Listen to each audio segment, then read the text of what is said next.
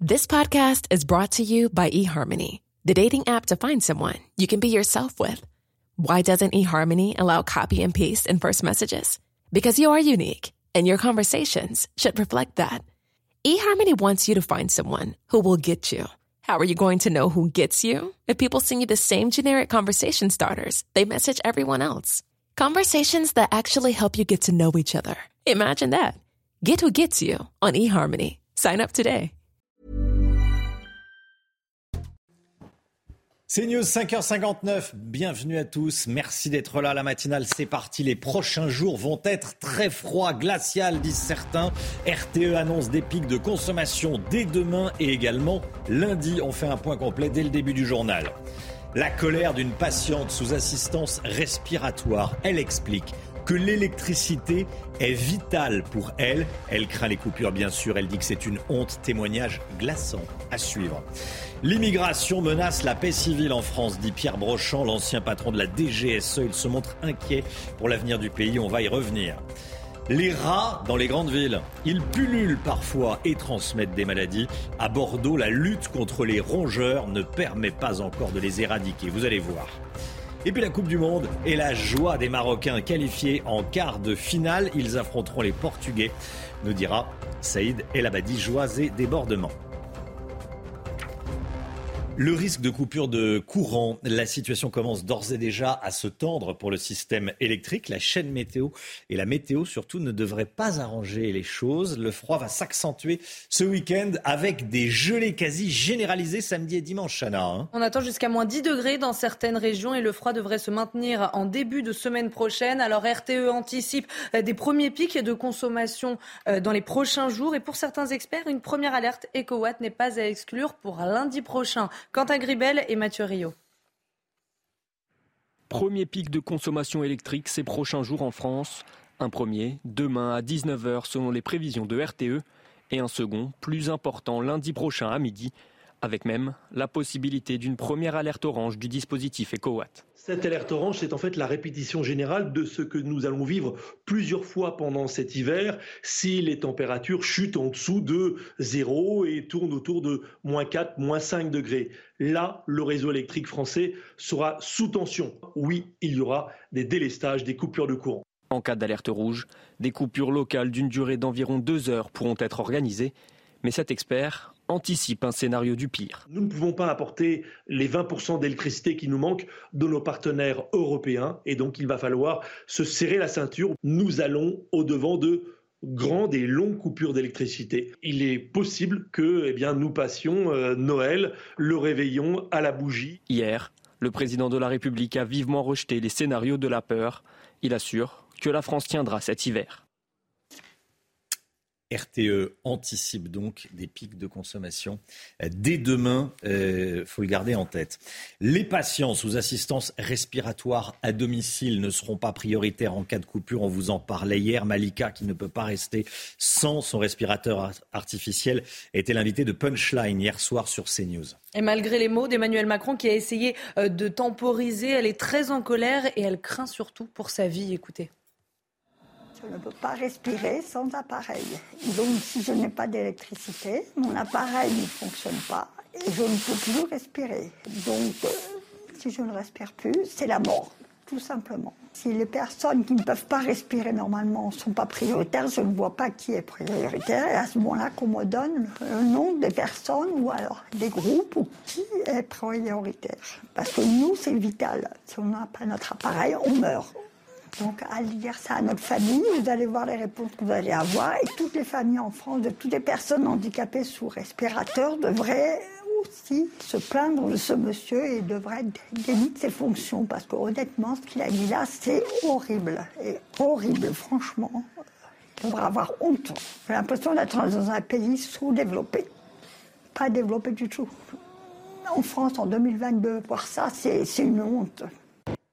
Voilà, et la baisse de la consommation d'électricité euh, accélère en France, Chana. Hein. La semaine dernière, elle a reculé de 8,3% par rapport à la moyenne des années précédentes. Cette diminution concerne désormais tous les secteurs, notamment le résidentiel. Les, débordements après la victoire du Maroc en huitième de finale du mondial. Les Marocains se sont imposés. Hier, au tir au but face à l'Espagne, se sont qualifiés en, quart. Euh, victoire historique qui a provoqué des scènes de liesse et parfois des débordements hein, et des violences. Oui, regardez ces images prises à Nice hier soir. Le tramway a été bloqué et caillassé. Des policiers ont été attaqués. Des voitures ont même été brûlées. Éric Ciotti a condamné ces débordements et demande, je cite, une tolérance zéro face à ces délinquants qui défient nos lois. À Lille aussi, vous allez voir, la fête a dégénéré. Du mobilier urbain a été brûlé. Les forces de l'ordre ont été visées par des tirs de mortier d'artifice. En revanche, c'était un peu plus calme sur les Champs-Élysées à Paris. L'avenue a été envahie par les supporters marocains sans violence. Le débat sur le projet de loi immigration a, a débuté. Hier, dans l'hémicycle, Elisabeth Borne a présenté les grandes lignes du texte gouvernemental, un texte équilibré entre expulsion et, intégration. C'est ainsi que l'a résumé en tout cas la Première ministre. Florian Tardif, pour le moment, personne n'est convaincu. Hein. Oui, tout à fait. La Première ministre s'est essayée hier à un exercice délicat, défendre un projet euh, qui vise à lutter contre l'immigration clandestine tout en régularisant de nombreux clandestins. Euh, belle illustration du en même temps macronien, sauf que la résultante du en même temps est le manque de lignes claires. C'est ce qui a été dénoncé hier, Romain, euh, par les oppositions dans l'hémicycle. La gauche s'est inquiétée notamment de la détérioration des conditions d'accueil des réfugiés lorsque la droite reprochait au gouvernement de vouloir accueillir encore plus d'immigrés qu'aujourd'hui. Vous voulez plus d'immigration en France, nous, nous voulons moins d'immigration ainsi asséné Pierre-Henri Dumont, député LR. Ce qui coince à droite, c'est cette proposition euh, de l'exécutif de mettre en place un titre de séjour métier sous tension. L'exécutif, conscient qu'il ne pourra faire passer ce texte sans les républicains, va tenter euh, de donner des gages à ces derniers. C'est ce qu'a fait Gérald Darmanin euh, hier en expliquant qu'il était prêt à discuter des critères du titre de séjour métier sous tension et n'est pas fermé même à l'instauration de quotas annuels fixés par le Parlement. Merci Florian. L'immigration menace la paix civile. C'est le constat inquiétant dressé par Pierre Brochant, ambassadeur de France et ancien patron de la DGSE, les services secrets. Il s'exprimait à la mi-novembre devant l'amicale gaulliste du Sénat. Il estime par ailleurs que l'immigration exerce sur l'ensemble de la vie collective un impact globalement négatif. Euh, il s'en explique dans un grand discours que publie le Figaro et que nous résume Vincent Fahandège. C'est un tableau très sombre que dresse Pierre Brochant? L'ancien ambassadeur français s'est exprimé devant l'amicale gaulliste du Sénat avec pour thème pour une véritable politique de l'immigration. On n'a pas compris grand-chose à l'immigration actuelle si l'on n'a pas perçu d'emblée qu'elle était virtuellement conflictuelle, que ces conflits n'étaient pas quantitatifs mais qualitatifs, donc insolubles. Pierre Brochant donne par la suite les trois facteurs principaux qui lui permettent d'étayer son constat. La discorde religieuse, théoriquement enterrée en 1905, l'antagonisme colonial, en principe clos en 1962, le fléau du racialisme dont nous pensions être libérés depuis 1945. Pour l'ancien patron des services secrets, il faudrait diviser l'immigration illégale par 10, diviser par 20 ou 30 les visas accordés aux pays à risque, y compris les visas étudiants, la fin de l'acquisition automatique de la nationalité et supprimer toutes les prestations non contributives. Cette information de la soirée, Aurélien Pradier ne donnera pas de consigne de vote pour le second tour de l'élection à la présidence des Républicains, Chana. Et le député du Lot s'est confié à nos confrères du Figaro hier soir. Éliminé au premier tour, il assure laisser les adhérents libres de leur choix. Allez, le prix Presse Club Humour et Politique est décerné à, Fabien Roussel, le secrétaire euh, national du, du Parti communiste, euh, qui a remporté le prix de la phrase la plus drôle prononcé euh, cette année. Regardez, la station d'essence est le seul endroit en France où celui qui tient le pistolet est aussi celui qui se fait braquer. Bon, c'est vrai que c'est assez, c'est assez rigolo. Le prix du jury a été attribué à Nicolas Sarkozy, qui avait déclaré à, propos de la candidature de Valérie Pécresse à la présidentielle, c'est pas parce que tu achètes de la peinture, une toile et des pinceaux que tu deviens Picasso. Valérie Pécresse, elle a pris mes idées, mon programme, et elle a fait 4,8%. Bon, c'est pas gentil, c'est vrai que ça fait très gentil. Et euh, en bonus, quelques mentions euh, honorables. Édouard Philippe à propos de Jean-Luc Mélenchon qui voulait, je vous le rappelle, devenir Premier ministre pendant les élections euh, législatives. Il faut une certaine audace pour que quelqu'un qui a battu, qui a été battu à une élection, il a été candidat, puisse penser qu'il sera élu à une élection où il n'est pas candidat. Et puis pour finir, cette phrase de l'ancien président de l'Assemblée nationale, Richard Ferrand, Elisabeth Borne est formidable, mais personne ne le sait. Je croyais qu'on écoutait les réactions d'abord de l'ancien Premier ministre euh, Édouard Philippe, qui a reçu son prix. Écoutez. Et je voudrais aussi remercier Jean-Luc sans quoi rien de tout cela n'aurait été possible. J'ai avec Mélenchon des désaccords anciens, manifestes, évidents et, probablement irréductibles. Mais j'ai pour Jean-Luc une certaine forme d'estime et d'affection. Euh, et, d'une certaine façon, je préfère ça que le contraire. Merci beaucoup. Applaudissements voilà, il fait la différence entre Mélenchon et, Jean-Luc. Tester, tracer, isoler, c'était la stratégie du gouvernement pendant la pandémie de, de, Covid. Au cœur de cette stratégie, le contact tracing qui consistait à suivre les cas contacts exposés au Covid. Et il aurait coûté 600 millions d'euros à la sécurité sociale selon le dernier rapport de la Cour des comptes. Un dispositif coûteux à l'efficacité incertaine. Vincent Fandège. C'est à la sortie du premier confinement en 2020 que le contact tracing a été mis en place par le gouvernement. La stratégie euh, des autorités sanitaires consistait euh, à tester de façon très large, euh, au moindre symptôme, à tracer les contacts des personnes qui étaient dépistées positifs et à isoler les personnes infectées pour éviter d'autres contaminations en chaîne. Un système qui aurait coûté plus de 600 millions d'euros, avec une efficacité incertaine selon la Cour des comptes. Un constat partagé par Bruno Megarban. Beaucoup de personnes, euh, et ça a été chiffré à 50%, ne déclaraient pas euh, de personnes contact. Et donc euh, la stratégie, malheureusement, ne, semble, ne semblait pas pouvoir aboutir à quelque chose d'utile. et puis, deuxième point, les personnes contactées ne semblaient pas prendre en compte les consignes ou du moins de façon partielle. Ce spécialiste souligne néanmoins que le système du contact tracing devrait être optimisé en vue d'une prochaine épidémie. Allez, le sport tout de suite avec l'exploit du Maroc, la démonstration du Portugal. C'est tout de suite avec Saïd El Abadi. Regardez votre programme avec Sector, montre connectée pour hommes. Sector, no limits.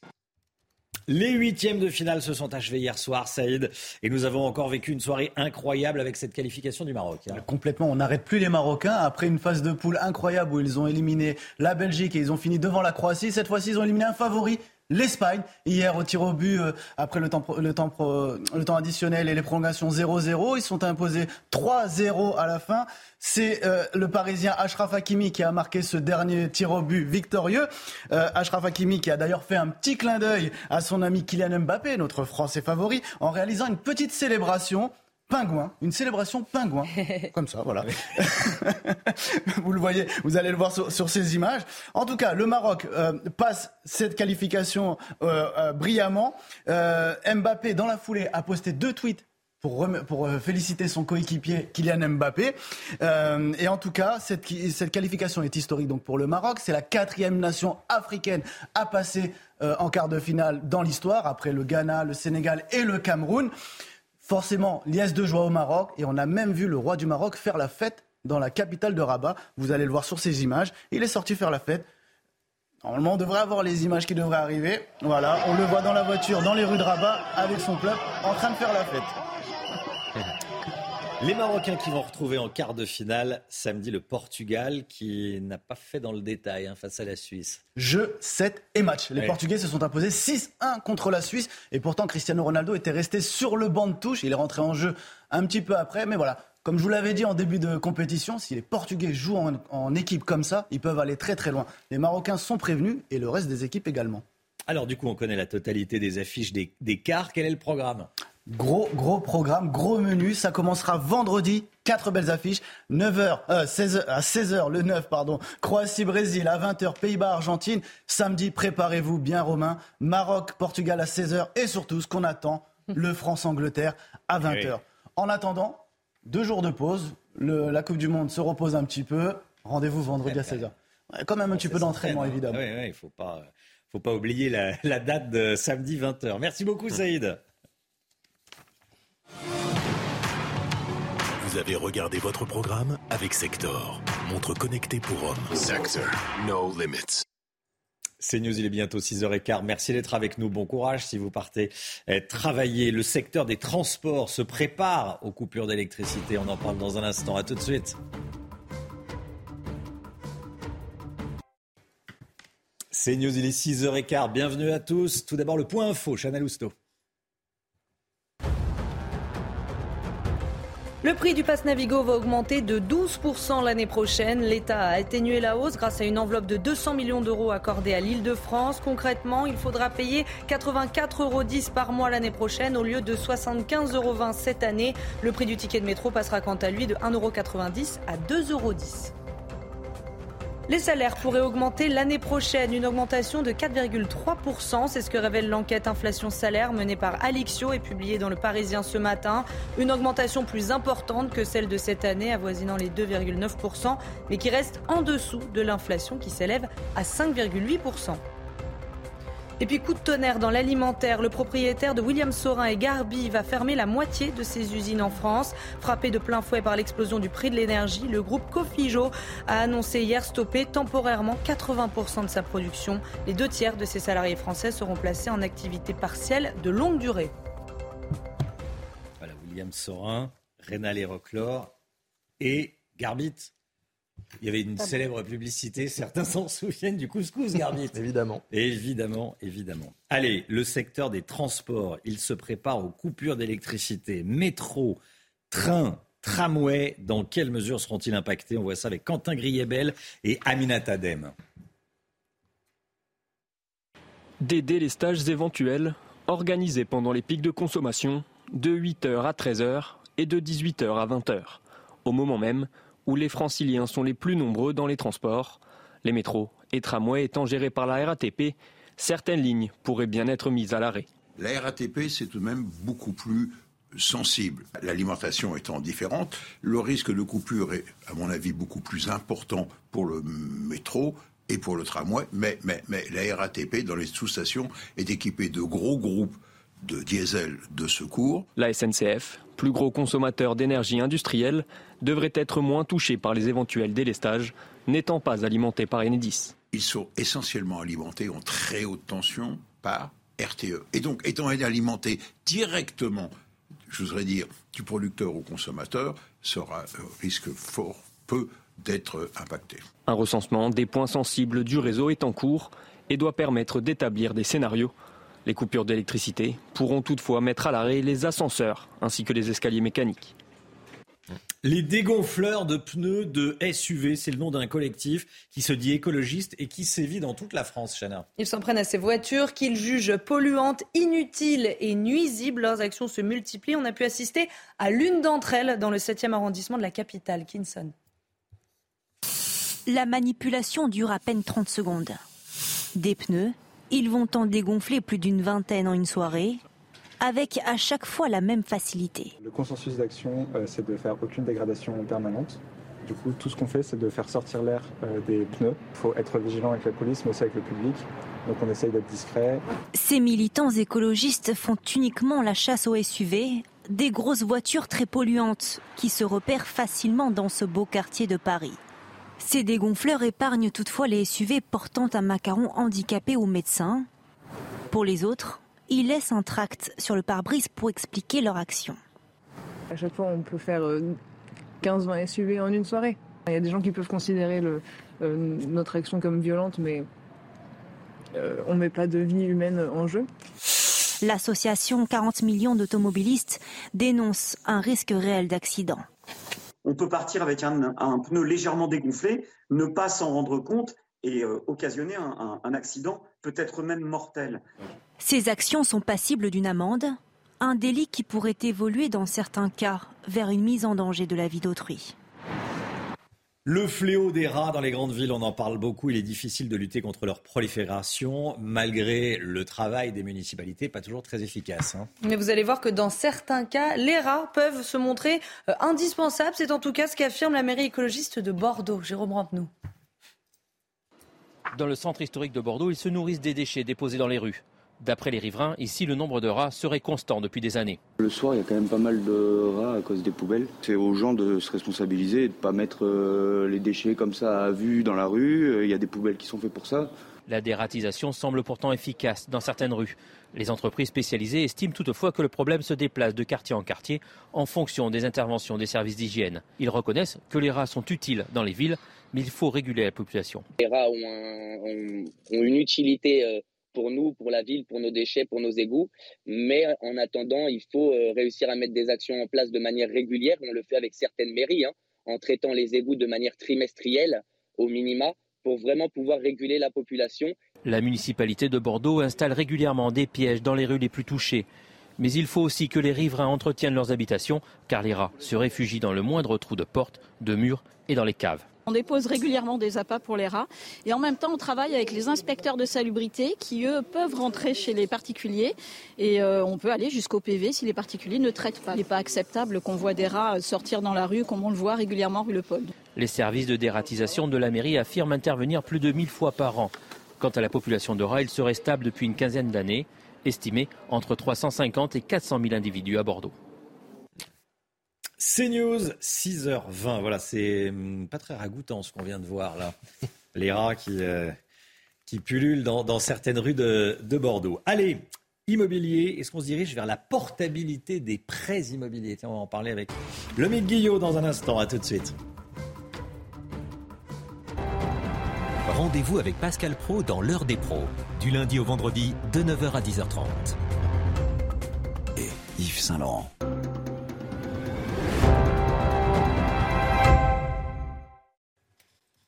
L'éco et l'immobilier avec Lomique Guillot réunis en congrès à Paris. Les agents immobiliers ont fait une proposition pour tenter de débloquer le marché très compliqué en ce moment de l'immobilier. Euh, une solution, écoutez bien, permettre la portabilité des crédits immobiliers. En quoi ça consiste et euh, pourquoi est-ce que ça serait peut-être une solution, Lomique? Oui, alors le principe de, portabilité, euh, Romain, c'est de garder le même prêt immobilier lorsqu'on vend son, logement pour en acheter un autre ou de le laisser à l'acquéreur. Le principal avantage, c'est de conserver le même taux pour la durée restante. C'est ce qu'explique Loïc Quentin, le président de la Fédération nationale de l'immobilier, qui a proposé hier cette solution au ministre du Logement. Regardez, lorsqu'un propriétaire souhaite vendre son logement pour lequel il a contracté un crédit à un taux intéressant, il doit pouvoir conserver ce crédit et ne pas être contraint de rembourser la banque et refaire un crédit à des conditions plus onéreuses. Alors, quel avantage ça représente pour les, pour les acheteurs? Alors d'abord, pas besoin de refaire un dossier de prêt puisqu'on conserve le même, donc pas de nouveaux frais de dossier. Et puis surtout, surtout, ça permet de faire des économies sur les intérêts puisque de nombreux Français qui cherchent aujourd'hui à déménager ont pu emprunter il y a quelques années à 1% par exemple, alors qu'aujourd'hui les taux approchent de 3% et qu'ils pourraient encore grimper. La portabilité pourrait également être attachée aux biens que l'on vend, c'est-à-dire en clair, si vous vendez mais que vous n'avez pas besoin de faire un nouveau crédit, eh bien votre acheteur pourrait reprendre votre crédit et le taux de ce crédit. C'est un système qui existe déjà, hein, la portabilité, mais qu'il faut négocier quand on prend un crédit. Là, l'idée, ce serait de rendre cette portabilité automatique. Et les banques, qu'est-ce qu'elles en disent? Elles sont nettement moins emballées par l'idée, euh, Romain. C'est normal, elles seraient perdantes puisque les anciens prêts sont moins avantageux que, que les nouveaux. En revanche, les professionnels de l'immobilier et le gouvernement sont pour. En octobre, le nombre de prêts a chuté de plus d'un tiers hein, par rapport à 2021. Cette proposition pourrait donc permettre de dynamiser les, transactions, de relancer ou de maintenir le marché et le secteur à flot. Ces dernières semaines, le gouvernement s'est dit très attentif à l'évolution de l'accès des Français au crédit, euh, notamment immobilier. Cette proposition tombe donc à pic, d'autant qu'elle est totalement euh, gratuite. Ça ne coûterait rien à l'État. Une nouvelle populaire et qui ne coûte rien. C'est plutôt intéressant en ce moment. Ça se prend, oui. Ça s'étudie. Merci Lomique. C'était votre programme avec Samsonite Proxys. Légère, résistante, durable. Une nouvelle génération de bagages. Il fait froid, hein on, s'en aperçoit en, sortant ce matin. Le temps tout de suite, Alexandra Blanc. Et hop, France par brise. En cas de bris de glace, du coup, vous êtes à l'heure pour la météo avec France par brise et son prêt de véhicule. Sandra, vous nous emmenez dans le Finistère. Oui, où les conditions météo s'annoncent plutôt calmes, un petit peu à l'image d'hier, avec euh, le maintien de quelques éclaircies dans le courant de la journée. On va avoir beaucoup de grisailles sur les régions du nord et un temps un peu plus lumineux aujourd'hui près des côtes de la Manche ou encore du côté de la Bretagne. Les températures, eh bien, couvrez-vous ce matin, il fait froid. Regardez ces températures relevées aux alentours de 5 heures du matin avec près de moins 7 degrés du côté de Chamonix. Alors c'est à la montagne, mais les températures restent hivernales également du côté de Rodez avec moins 3,6 degrés ou encore moins 4 degrés à Bourg-Saint-Maurice en Savoie. Alors au programme aujourd'hui, eh bien conditions météo hivernales sur les régions du nord. On retrouve cette grisaille emprisonnée euh, sur les trois quarts du pays, notamment entre les Charentes, le bassin parisien, les Ardennes ou encore en allant vers le Lyonnais où on ne voit pas beaucoup de soleil actuellement. On retrouve également un temps assez maussade dans le sud-ouest avec une alternance de nuages, d'éclaircies et de quelques gouttes de pluie. Dans l'après-midi, eh bien toujours ce contraste entre le nord et le sud. Plus vous irez vers le sud, plus vous aurez du beau temps. Si vous êtes à Bordeaux, à Toulouse, à Montpellier ou encore à Marseille, plein soleil. Attention également au vent qui va souffler assez fort en basse vallée du Rhône. Et puis on retrouvera toujours un temps un petit peu plus brumeux, un peu plus nuageux au pied des Pyrénées. Les températures hivernales ce matin, avec d'ailleurs le retour de quelques gelées dans certaines grandes villes, avec moins 4 degrés pour le Puy ou encore moins 1 degré à Limoges et Clermont-Ferrand. Un petit degré ce matin à Paris et dans l'après-midi, eh bien les températures restent toujours en dessous des normales de saison. Pas plus de 6 degrés à La Rochelle, 6 degrés également à Paris, seulement 4 degrés à Lyon et en moyenne moins 1, 0 degré pour le Puy et vous aurez tout de même 18 degrés à Ajaccio. La suite du programme, conditions météo qui vont se Dégradé dans le sud pour la journée de jeudi, perturbation qui va remonter l'Espagne et donc conséquence, on aura de la pluie et surtout beaucoup de neige en montagne vendredi et samedi. Si vous avez, prévu de partir euh, dans les Alpes pour l'ouverture des stations de ski, eh bien soyez prudents puisque les routes, les conditions de circulation pourraient être particulièrement compliquées, notamment entre Chamonix et Rizoul. Et hop, France par brise. Malgré votre bris de glace, du coup, vous étiez à l'heure pour la météo avec France par brise et son prêt de véhicule. CNews, il est bientôt 6h30. Merci d'être avec nous. Merci d'avoir choisi CNews pour démarrer cette journée. À la une ce matin, les risques de coupure d'électricité et l'inquiétude des professionnels de l'alimentation qui doivent bien sûr respecter la chaîne du froid. On est allé chez un fromager, on est allé chez un traiteur. Emmanuel Macron s'agace que certains soufflent sur les braises et élaborent des scénarios de la peur. Est-ce qu'il ne serait pas lui-même le pompier pyromane? Florian Tardif à 6h50, on en parlera également avec mon invité, Michael Taverne, qui est député Rassemblement national du Nord et qui sera avec nous dans un instant. Le prix du lait à la hausse. Pourquoi est-il à la hausse? On est en direct d'une laiterie ce matin avec vous, Michael Chailloux. A tout de suite, Michael. Des débordements de supporters marocains après la qualification de leur équipe. Des policiers ont été agressés, des mortiers d'artifice ont été tirés. On vous montre les images. Et puis ce matin, on vous parle d'Adrien Rabiot, joueur exceptionnel, qui s'illustre depuis le début du mondial. Saïd El Abadi, avec nous, bien sûr. À tout de suite, Saïd. Que faire quand on a une chambre froide et que l'électricité est coupée? La question se pose pour les artisans concernés face au risque de coupures électriques de cet hiver. Et s'il y a délestage pendant leurs horaires d'ouverture, ils n'auront pas d'autre choix que de fermer et donc de jeter leurs produits pour respecter la chaîne du froid. Quentin Gribel. Chez ce traiteur grec, l'inquiétude est de mise. En cas de coupure de courant, une grande partie de son stock pourrait prendre la direction de la poubelle, car selon le type de produit, la rupture de la chaîne du froid peut intervenir rapidement. Tous nos frigos sont là.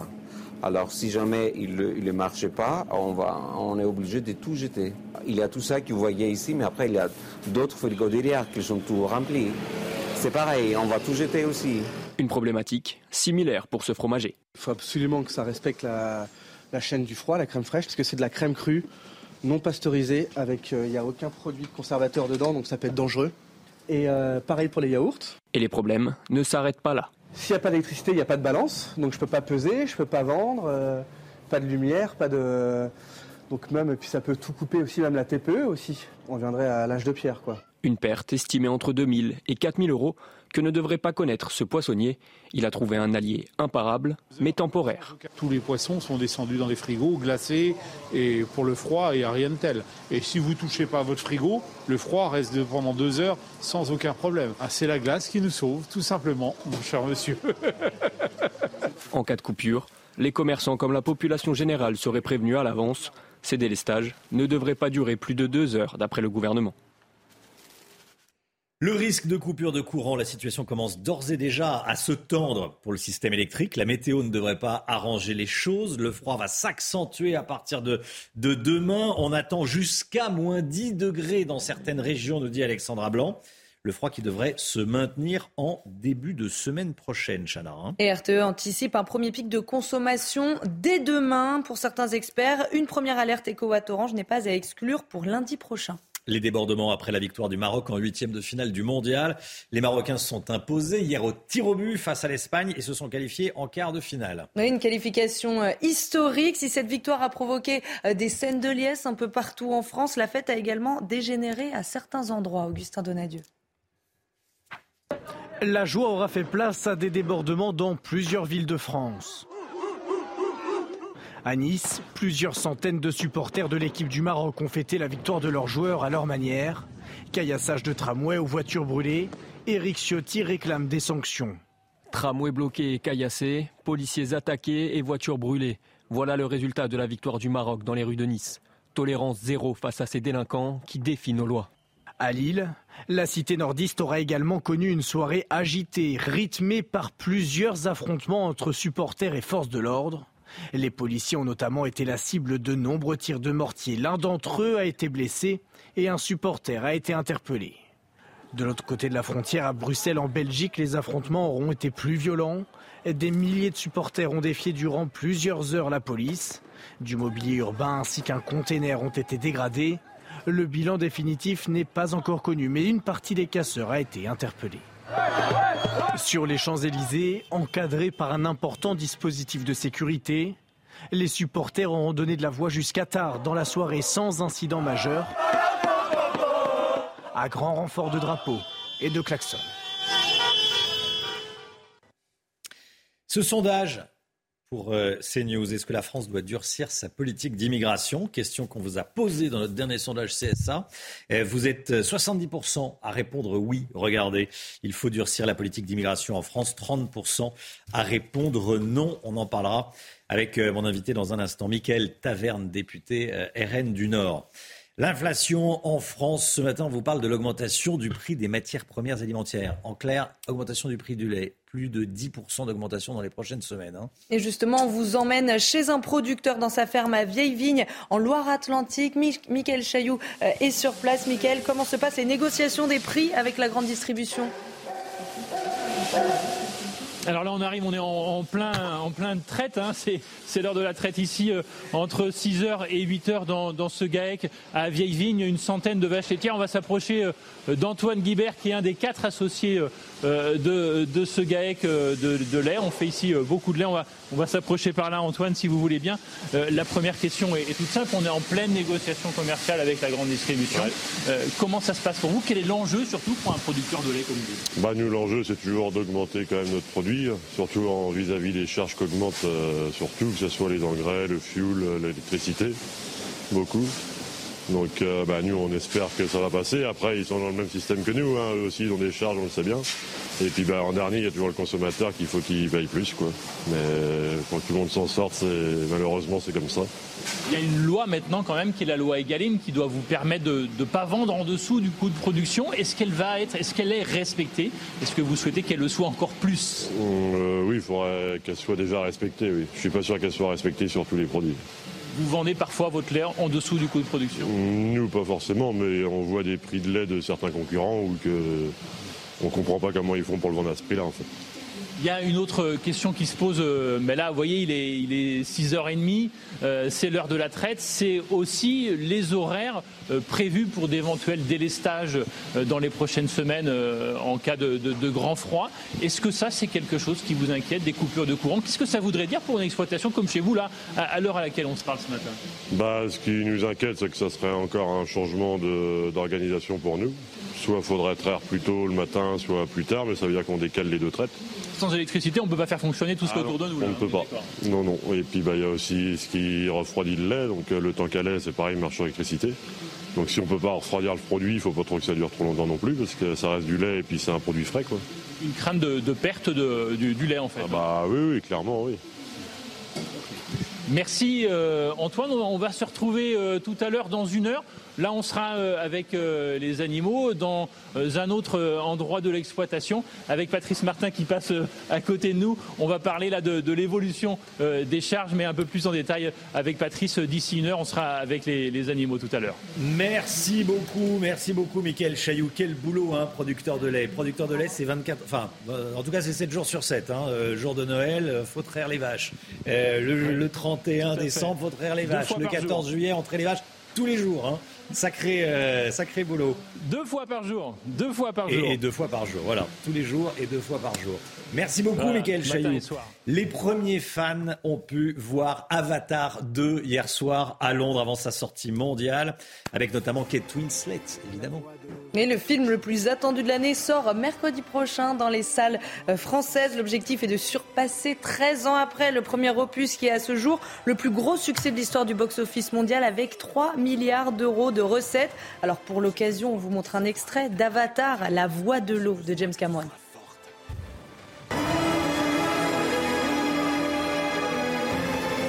La voix de l'eau relie toutes choses.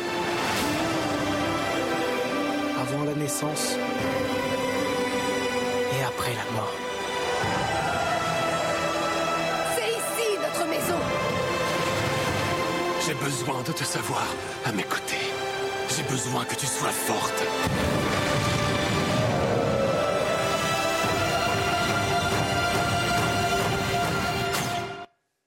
Donc, qui va aller le voir Tiens, autour de la table. Tout le monde. Ah bah, Je vais revoir le 1, je crois, pour me remettre. Ah oui.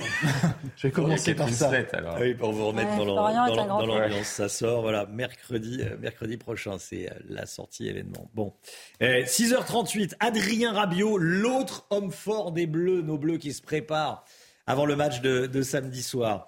On en parle avec Saïd El. Regardez votre programme avec Sector, montre connectée pour hommes. Sector, no limits.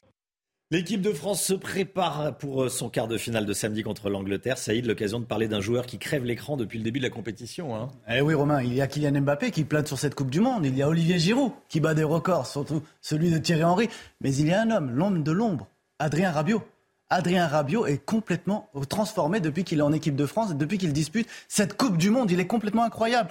Il est, il est partout, défensivement, offensivement. Il est précieux dans cette équipe de France. Alors, faut dire que Rabiot revient de très loin. hein. Très très loin, c'est peu de le dire. Celui qui a découvert le haut niveau à 17 ans, en 2012, au PSG, avec notamment Zlatan Ibrahimovic comme coéquipier, c'est peu de le dire. Il était considéré comme l'espoir français de la nouvelle génération. Il a même découvert les Bleus en 2016 à 21 ans seulement. La surmédiatisation, les problèmes de négociation euh, de contrat avec euh, sa mère qui est notamment son agent, euh, tout ça a freiné un peu sa progression. Il est parti à la Juventus Turin, on s'est dit qu'il allait peut-être se perdre et finalement il est complètement relancé et il est devenu le joueur que tout le monde attendait. De quoi devenir l'un des leaders des Bleus?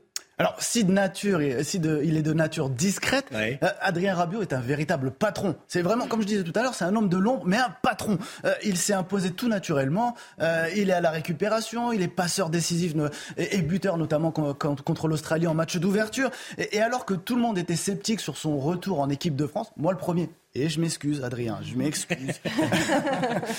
Espérons qu'il les accepte. Voilà. Celui qu'on surnomme le duc de Créteil, sa, sa ville natale, il, a, il a carrément explosé dans cette Coupe du Monde. Il est désormais le duc de Doha et on espère qu'il emmènera les Bleus au sommet royaux. Vous avez regardé votre programme avec Sector, montre connectée pour hommes. Sector, no limits. C'est News, 6h40. Restez bien avec nous. On parle beaucoup d'immigration, évidemment. L'immigration menace la paix civile en France, dit Pierre Brochant, qui est l'ancien patron de la DGSE, qui est également ambassadeur de France. On va en parler dans un instant avec Mickaël Taverne, qui est député RN du Nord. On parlera également des coupures d'électricité. Vous savez, de l'agacement euh, d'Emmanuel Macron euh, sur euh, ceux qui diffusent les scénarios de la peur, a dit le président de la République. On en parle dans un instant. Restez bien avec nous sur CNews. À tout de suite. Bon réveil à tous. C'est News, il est 7h moins le quart. Merci d'être avec nous. Tout d'abord, le point info avec Chanel Housteau. Nouveau mouvement de grève à la SNCF. Il a commencé hier soir et durera jusqu'à demain matin. D'importantes perturbations sont attendues sur les lignes de TER un peu partout en France. Des TGV et intercités seront également impactés sur l'axe Paris-Lyon et les TGV au sud de Bordeaux. La baisse de la consommation d'électricité accélère en France. La semaine dernière, elle a reculé de 8,3% par rapport à la moyenne des années précédentes. Cette diminution concerne désormais tous les secteurs, notamment le résidentiel. Et puis cette information de la nuit, Aurélien Pradier ne donnera pas de consigne de vote pour le second tour de l'élection à la présidence des Républicains. Le député du Lot s'est confié à nos confrères du Figaro hier soir. Éliminé au premier tour, il assure laisser, je cite, les adhérents libres de leur choix. Merci beaucoup, Chana. Michael Taverne, bonjour monsieur le député. Bonjour. Député Rassemblement national du Nord. On va parler des coupures d'électricité, on va parler également d'immigration. C'est un thème euh, dont on parle beaucoup et euh, on en a parlé à l'Assemblée nationale. Et puis il y a un texte, en tout cas un discours de Pierre Brochant qui est diffusé dans le publié dans le Figaro aujourd'hui. Je voulais vous entendre déjà euh, sur ce qui s'est dit hier à l'Assemblée nationale. Débat sur l'immigration, premier round d'observation, chacun euh, euh, s'est regardé, a dit ce qu'il pensait. Qu'est-ce qu'il en ressort selon vous de ce débat? Écoutez, nous avons un gouvernement qui est totalement hors sol et qui est mais totalement déconnecté et surtout en fait par rapport à, cette tribune de Pierre Brochant qui a le mérite de remettre les, pendules à l'heure. On va y venir, hein, bien sûr, oui. Mais en fait, euh, voilà, on a un gouvernement euh, qui est, euh, je vous dis, totalement déconnecté et puis en fait qui ne prend pas la, mesure et, surtout en fait cette, cette dangerosité de l'immigration totalement illégale sur le territoire. C'est une immigration qui est subie. Aujourd'hui, on en voit les conséquences avec les tentes, avec les incidents contre les policiers, notamment à Stalingrad, etc dans le quartier de Stalingrad à, Paris. Alors sur ce texte de Pierre Brochant, donc c'est euh, Pierre Brochant, c'est euh, l'ancien patron de la DGSE, les services secrets, et également il est ambassadeur de France. Euh, il a prononcé un discours devant l'amicale gaulliste du Sénat à la mi-novembre et le Figaro publie l'intégralité du discours.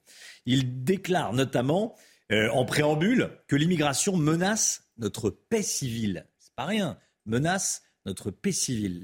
J'estime que de tous les défis qu'affronte notre pays, l'immigration est le seul euh, qui menace notre paix civile. Euh, déjà, votre commentaire, et est-ce que vous aussi vous faites ce constat Mais bien évidemment, ce constat, je pense qu'il il est unanime.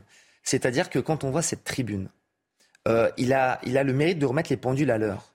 C'est-à-dire que les gouvernements qui se sont succédés, notamment celui d'Emmanuel Macron, ont fait preuve vraiment d'une politique hors sol et désastreuse en termes d'immigration. Mais vous savez, euh, Pierre Brochant n'est pas le seul à faire ce constat. Il y a quelques années, il y avait Jean-Pierre Aubin qui faisait un, comparatif, euh, c'est-à-dire que l'islamisation pénétrait l'école de la République. Et aujourd'hui, l'islamisation, c'est à, cause notamment d'une immigration illégale et incontrôlée. Mais il y a aussi Gérard Collomb. Gérard Collomb qui a déclaré il y a encore quelques jours que s'il avait parlé, Marine Le Pen aurait pu être élue. Et surtout en 2018, nous vivons côte à côte et bientôt nous serons face à face. Hmm. Voilà. C'est le résultat de cette politique migratoire absolument incontrôlée. Mais je rappelle qu'en 2017, qui avait déclaré que l'immigration était une chance au niveau culturel, économique et social C'était Emmanuel Macron. Et aujourd'hui, on voit le résultat de cette politique désastreuse. Pierre Brochant qui ajoute que l'immigration exerce un impact négatif en France. Vous le pensez aussi? Mais bien évidemment. Regardez ce qui se passe notamment dans les banlieues avec ce communautarisme. Regardez les incidents que nous connaissons à Calais. Les policiers sont quasiment attaqués à Calais tous les jours. À Stalingrad, ce qui s'est encore passé avec des migrants euh, qui ont attaqué les policiers. Donc euh, aujourd'hui, bien évidemment, elle menace cette société, euh, cette paix civile en tout cas. Je voulais vous entendre également sur les risques de coupure d'électricité. Emmanuel Macron s'en prend à ceux qui vendent des scénarios de la peur. Euh, alors donc, les scénarios de la peur, c'est notamment euh, ceux qui crient au loup, qui disent qu'il va y avoir des coupures, que ça va être la catastrophe. Bon, euh, est-ce que vous vous êtes inquiet et comment est-ce que vous réagissez à cette prise de parole du président de la République? Bien évidemment, mais vous savez, là, c'est au secours, sauf qui peut. Ne vous inquiétez pas, tout va bien. Il ne va rien se passer, il n'y aura pas de coupure. Mais aujourd'hui, on voit que nous sommes dans une situation très difficile. Et je pense que cette situation est partagée par tous. Tout simplement pourquoi? Parce que nous payons, en fait, une politique énergétique tout comme l'immigration absolument désastreuse. Et c'est le choix d'Emmanuel Macron. Je rappelle juste que à la fermeture des centrales, certes, ça datait de François Hollande, mais ça a été euh, validé également par Emmanuel Macron en fermant Fessenheim. Même si c'était une décision, il aurait pu ne pas fermer euh, Fessenheim. Et d'ailleurs, il avait tweeté à plusieurs reprises qu'il fallait euh, passer à une transition énergétique pour faire tout simplement plaisir aux écologistes. Et aujourd'hui, la France, malheureusement, est en difficulté. Michael Taverne, député Rassemblement national du Nord. Merci, monsieur le député, d'être venu ce matin sur le plateau de la, de la matinale. Dans un instant, la politique avec Florian Tardif, édito politique. Dans un instant, on va parler des coupures d'électricité et de la prise de parole qui fait beaucoup euh, réagir d'Emmanuel Macron. A tout de suite. Rendez-vous avec Jean-Marc Morandini dans Morandini Live du lundi au vendredi de 10h30 à midi. La politique, le pays s'attend à des coupures d'électricité. La question qui est posée, parmi les questions posées, il y a euh, ce qui est prioritaire et ce qui ne l'est pas. Et à ce sujet, nous n'en sommes, pas à une euh, absurdité près, Florian Tardif, comme avec cette sortie du porte-parole d'Enedis sur les patients sous respirateurs non prioritaires, délestables même, et qui a déclenché la, colère d'Emmanuel Macron. Hein.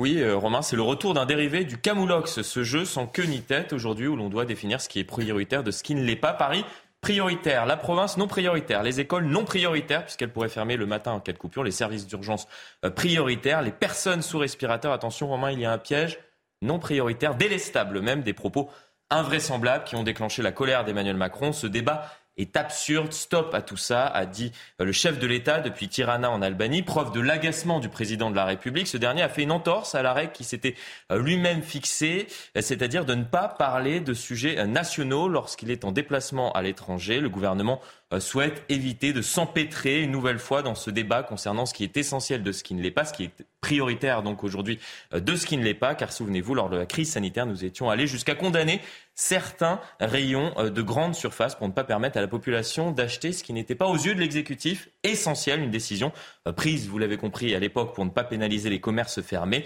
mais qui était pour le moins absurde puisque le Covid ne circulait pas euh, plus dans un rayon que dans un autre. Alors, le président de la République dit pas de panique, pourtant c'est bien le gouvernement qui a tenu un discours anxiogène ces derniers jours. Oui, pas de panique, pas de panique, dit le chef de l'État, pas de panique, mais préparez-vous à garder vos enfants avec vous en cas de délestage, à sortir votre voiture du garage en cas de coupure, à éviter les ascenseurs, à avoir un accès compliqué au numéro d'urgence en jouant la carte euh, de la transparence la semaine dernière en rendant public une circulaire de neuf pages adressée par la Première ministre au préfet. C'est bien l'exécutif, effectivement, Romain, euh, qui a installé ce climat anxiogène. Aujourd'hui, le chef de l'État tente donc de dédramatiser euh, la situation. Reste que la population a bien compris une chose, comme lors du Covid, la marge de manœuvre de l'exécutif dans la gestion de cette nouvelle crise est mince, très mince. Euh, pourquoi? Car cette situation n'a pas été anticipée. Certes, les réserves de gaz ont été remplies à 100%.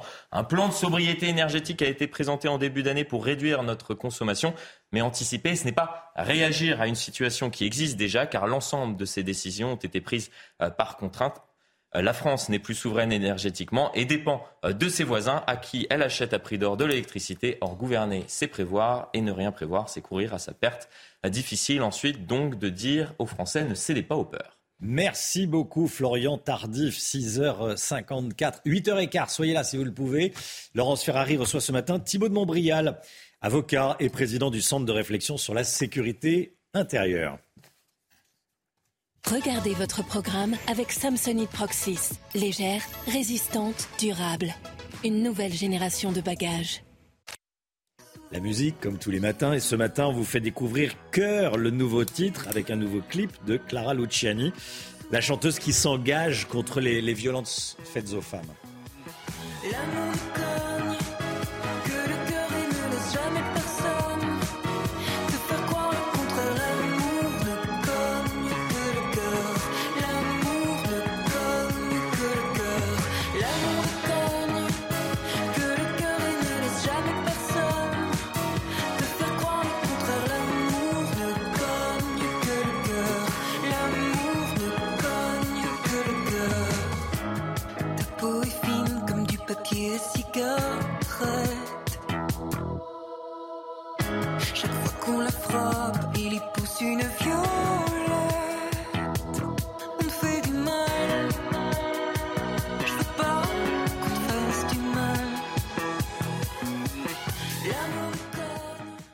C'était votre programme avec Samsonite Proxys. Légère, résistante, durable.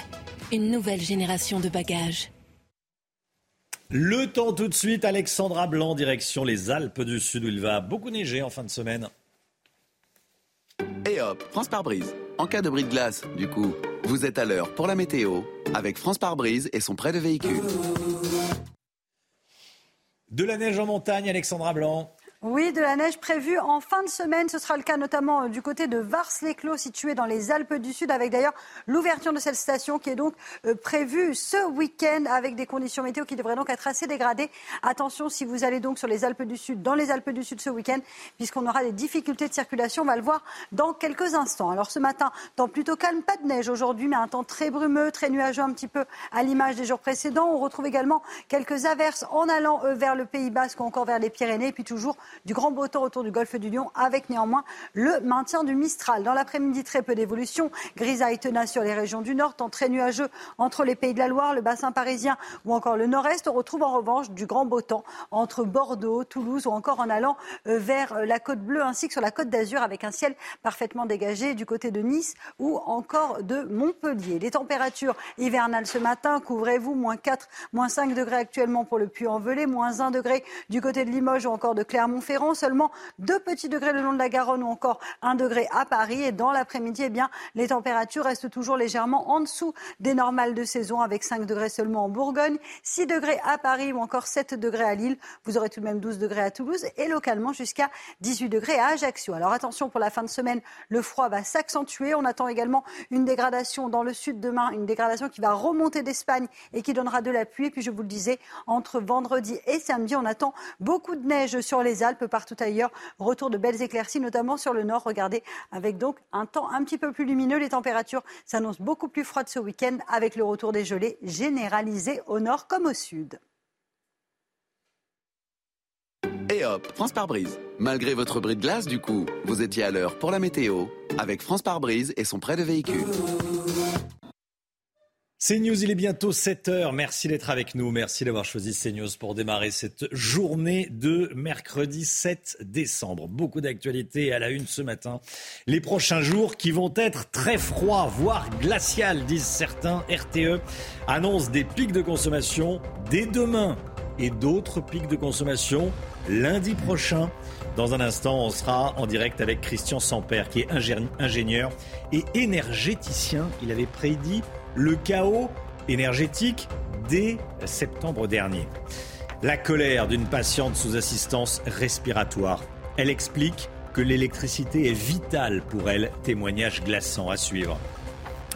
L'immigration menace la paix civile en France, dit Pierre Brochant, l'ancien patron de la DGSE, ambassadeur de France. Il se montre inquiet pour l'avenir du pays, vous allez voir. Et puis la Coupe du Monde de foot et la joie des Marocains qualifiés en quart de finale. Ils affronteront les Portugais, nous dira Saïd El Abadi. A tout de suite Saïd. Et ce matin, on vous parle également de la circulation interfile des deux roues motorisées à moto ou à scooter. Pierre, Pierre Chasseret avec nous. Le risque de coupure de courant, la situation commence d'ores et déjà à se tendre pour le système électrique et la météo ne devrait pas arranger les choses. Le froid va s'accentuer ce week-end avec des gelées quasi généralisées samedi et dimanche prochain. On attend jusqu'à, vous le voyez, moins 10 degrés dans certaines régions. Et le froid devrait se maintenir en début de semaine prochaine. RTE anticipe donc un premier pic de consommation euh, dès demain pour certains experts. Une première alerte éco-orange, éco-watt orange n'est pas à exclure euh, pour lundi prochain. Mathieu Rio et Quentin Gribel. Premier pic de consommation électrique ces prochains jours en France. Un premier, demain à 19h selon les prévisions de RTE. Et un second, plus important, lundi prochain à midi avec même la possibilité d'une première alerte orange du dispositif EcoWatt. Cette alerte orange, c'est en fait la répétition générale de ce que nous allons vivre plusieurs fois pendant cet hiver si les températures chutent en dessous de zéro et tournent autour de moins 4, moins 5 degrés. Là, le réseau électrique français sera sous tension. Oui, il y aura des délestages, des coupures de courant. En cas d'alerte rouge, des coupures locales d'une durée d'environ deux heures pourront être organisées. Mais cet expert anticipe un scénario du pire. Nous ne pouvons pas apporter les 20% d'électricité qui nous manquent de nos partenaires européens et donc il va falloir se serrer la ceinture. Nous allons au-devant de grandes et longues coupures d'électricité. Il est possible que eh bien, nous passions euh, Noël, le réveillon à la bougie. Hier, le président de la République a vivement rejeté les scénarios de la peur. Il assure que la France tiendra cet hiver. Les risques de coupure de courant qui inquiètent les patients sous assistance respiratoire à domicile. Le gouvernement a tenté de les rassurer hier assurant que les 4000 patients à haut risque seront pris en charge en cas de besoin. Et Malika, qui ne peut pas respirer sans son respirateur artificiel, était l'invitée de Punchline hier soir sur CNews. Malgré les mots du gouvernement, elle craint pour sa vie. Écoutez. Je ne peux pas respirer sans appareil. Donc, si je n'ai pas d'électricité, mon appareil ne fonctionne pas et je ne peux plus respirer.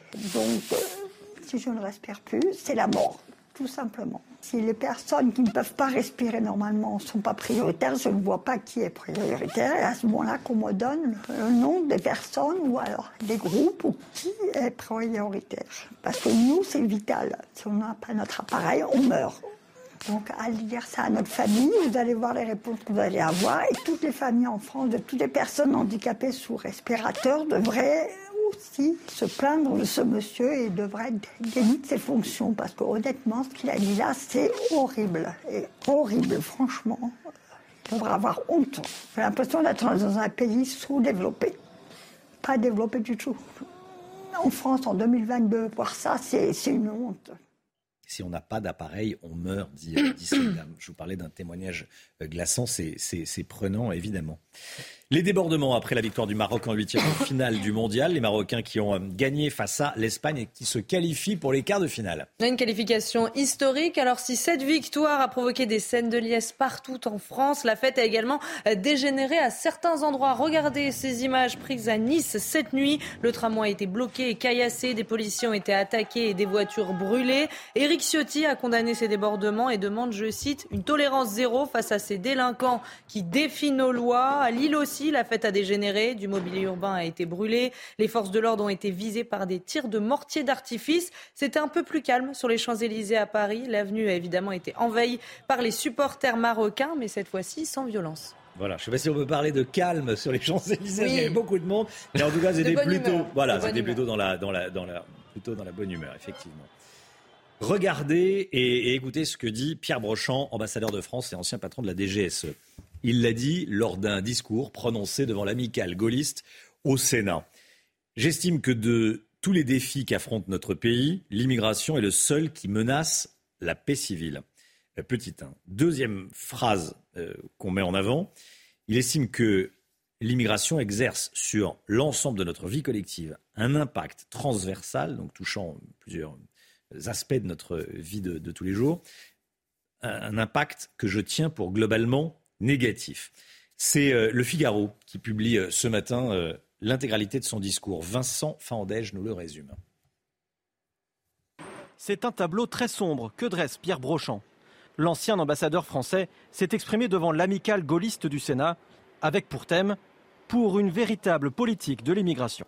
On n'a pas compris grand-chose à l'immigration actuelle si l'on n'a pas perçu d'emblée qu'elle était virtuellement conflictuelle, que ces conflits n'étaient pas quantitatifs mais qualitatifs, donc insolubles. Pierre Brochant donne par la suite les trois facteurs principaux qui lui permettent d'étayer son constat. La discorde religieuse théoriquement enterrée en 1905, l'antagonisme colonial en principe clos en 1962, le fléau du racialisme dont nous pensions être libérés depuis 1945. Pour l'ancien patron des services secrets, il faudrait diviser l'immigration illégale par 10, diviser par 20 ou 30 les visas accordés aux pays à risque, y compris les visas étudiants, la fin de l'acquisition automatique de la nationalité et supprimer toutes les prestations non contributives. Le prix Presse Club Humour et Politique décerné à Fabien Roussel, le numéro 1 du Parti communiste, qui euh, remporte le prix de la phrase la plus drôle prononcée par un politique cette année. Voilà, c'était au, Presse Club de, France. Un prix qu'il doit à cette phrase. La station d'essence est le seul endroit en France où celui qui tient le pistolet est aussi celui qui se fait braquer. Je la connaissais, elle me fait à nouveau rire. Euh, le prix du jury a été attribué à Nicolas Sarkozy, qui avait déclaré à propos de la candidature de Valérie Pécresse à la présidentielle. C'est pas très gentil, mais bon, on voit bien l'idée. Ce n'est pas parce que tu achètes de la peinture, une toile et des pinceaux que tu deviens Picasso. Valérie Pécresse, elle a pris mes idées, mon programme, et elle a fait 4,8%. Bon. C'est gentil pour lui, en revanche. C'est gentil. Oui, se compare à Picasso. effectivement. Et en bonus, une mention honorable pour Édouard Philippe pour cette phrase à propos de Jean-Luc Mélenchon qui voulait, je vous le rappelle, devenir Premier ministre pendant les élections euh, législatives. Il faut une certaine audace pour que quelqu'un qui a été battu à une élection où il était candidat puisse penser qu'il sera élu à une élection où il n'est pas candidat. Écoutez la réaction de l'ancien Premier ministre. Et je voudrais aussi remercier Jean-Luc, sans quoi rien de tout cela n'aurait été possible. J'ai avec Mélenchon des désaccords anciens, manifestes, évidents et, probablement irréductibles mais j'ai pour Jean-Luc une certaine forme d'estime euh, et d'affection. Euh, et, d'une certaine façon, je préfère ça que le contraire. Merci beaucoup. Applaudissements voilà, et puis la différence entre Jean-Luc et Mélenchon. Il apprécie Jean-Luc, un peu moins Mélenchon. Bon, euh, allez, le sport avec l'exploit du Maroc. Regardez votre programme avec Sector, montre connectée pour hommes. Sector, no limits. Soirée incroyable avec la qualification du Maroc, Saïd El Abedi. Hein. Exactement, on n'arrête plus les Marocains, Romain. Après être sorti du groupe F en tête devant la Croatie et la Belgique, les Marocains ont remis ça hier soir en s'imposant contre l'Espagne, non sans mal évidemment. 0-0 à la fin des prolongations. Ils se sont imposés au tir au but. 3-0. Leur gardien Yacine Bounou a arrêté notamment deux tirs au but. Et c'est Ashraf Hakimi qui a marqué euh, le, but de la victoire sur une merveille de Panenka, vous allez le voir. Et pour l'honneur, il a fait une petite célébration en forme de pingouin. Vous allez la voir tout de suite, regardez en image, voilà. C'est pas anodin cette, euh, cette célébration, puisque c'est un hommage à qui? À Kylian Mbappé, son ami, son meilleur ami, le Kylian Mbappé de l'équipe de France. Les deux jouent en équipe de France. D'ailleurs, Kylian Mbappé l'a félicité. bien précisé Kylian Mbappé de l'équipe de France. Exactement, vaut mieux. Kylian Mbappé l'a félicité sur Twitter, évidemment, avec le petit pingouin, le petit smiley et le cœur. En tout cas, c'est donc historique pour le Maroc, cette, cette victoire. C'est la première fois depuis, euh, depuis 2010 pardon, qu'un pays africain se qualifie pour les quarts de finale. Évidemment, comme c'est historique, scène de, scène de liesse au Maroc et à Rabat, la capitale, avec notamment, regardez sur ces images, qui est dans la voiture? Le roi, le roi Mohamed VI qui est sorti dans les rues pour faire la fête. Maillot du Maroc sur le, sur le dos. Mais on le voit pas, si. On ah, le voit, ah oui, il est à l'avant. Ah oui, oui, regardez, avec les lunettes, on le voit. Ok, ok, ok. On le devine, oui, oui. Exactement. On le devine en, place passager. Euh, les Marocains qui vont retrouver en quart de finale samedi le Portugal qui, euh, lui, n'a pas fait dans le détail contre la Suisse. Je, 7 et match. Pauvre Suisse. C'est pas du tennis, mais ça, ça y ressemble. Les, les Portugais se sont imposés 6 buts à 1, vous avez bien entendu, sans Cristiano Ronaldo qui est entré en jeu quand même en, fin de rencontre, mais les Portugais ont fait la différence sans lui. Euh, il est rentré en jeu dès qu'il y avait 5-1. Je vous l'avais dit en début de compétition, si le Portugal joue en équipe, ils vont faire très très mal. Attention pour les Marocains et surtout attention pour le reste des équipes. Allez, on connaît toutes les affiches des, des quarts avec évidemment à commencer par Angleterre-France à 20h samedi. Évidemment, vous avez tous prévu samedi soir, 20h, le grand rendez-vous Angleterre-France. Avant ça, ça commencera vendredi, Croatie-Brésil à 16h, Pays-Bas, Argentine à 20h. On enchaînera donc samedi, Maroc-Portugal à 16h et France-Angleterre à 20h. En attendant, deux jours de repos, du repos. Évidemment, un peu d'entraînement pour les joueurs, mais voilà, deux jours de repos, pas de match. Vous pouvez euh, euh, profiter de votre moment pour le moment. Vous avez regardé votre programme avec Sector, montre connectée pour hommes. Sector, no limits. Électricité chronique d'un chaos annoncé. C'est ce que vous écriviez, Christian Samper, ingénieur et énergéticien, dès le mois de septembre dernier. C'est pour ça que je voulais vous avoir eh, ce matin en direct dans la matinale. Merci euh, d'avoir accepté l'invitation. On vous retrouve dans, dans un instant. À tout de suite. CNews, il est 7h13. Merci Christian Samper d'être avec nous ce matin. Ingénieur, énergéticien, on va parler évidemment des, des risques de coupure d'électricité. Merci d'être avec nous. Vous aviez écrit, je le disais juste avant la publicité, dès septembre dernier dans le Figaro. Chronique d'un chaos annoncé. Alors ça m'a un peu interpellé. Euh, on le savait depuis longtemps que ça allait se passer comme ça? Alors oui, vous savez, euh, bonjour d'abord à tous. Euh, vous savez que la, gestion d'un réseau électrique, c'est quelque chose qui est euh, pas magique du tout, c'est quelque chose qui est tout à fait prévisible. lorsque vous appuyez sur un bouton pour allumer la lumière, eh bien, il faut qu'à l'autre bout, un moyen de production soit au rendez-vous, puisse alimenter. Et en fin de compte, en fonction de l'ensemble des moyens de production disponibles qui étaient prévisibles à la fin de l'année au moment de l'hiver, il était prévisible que nous serions en difficulté de répondre à la demande de consommation. Voilà la raison pour laquelle, je ne suis pas le seul d'ailleurs, euh, on avait quelques inquiétudes. Alors RTE, qui fabrique l'électricité, hein, anticipe le premier pic de consommation, pas coupure, mais pic de consommation, demain et plus encore lundi. Comment ça s'anticipe? C'est un mix de quoi? Comment est-ce qu'on fait de telles prévisions?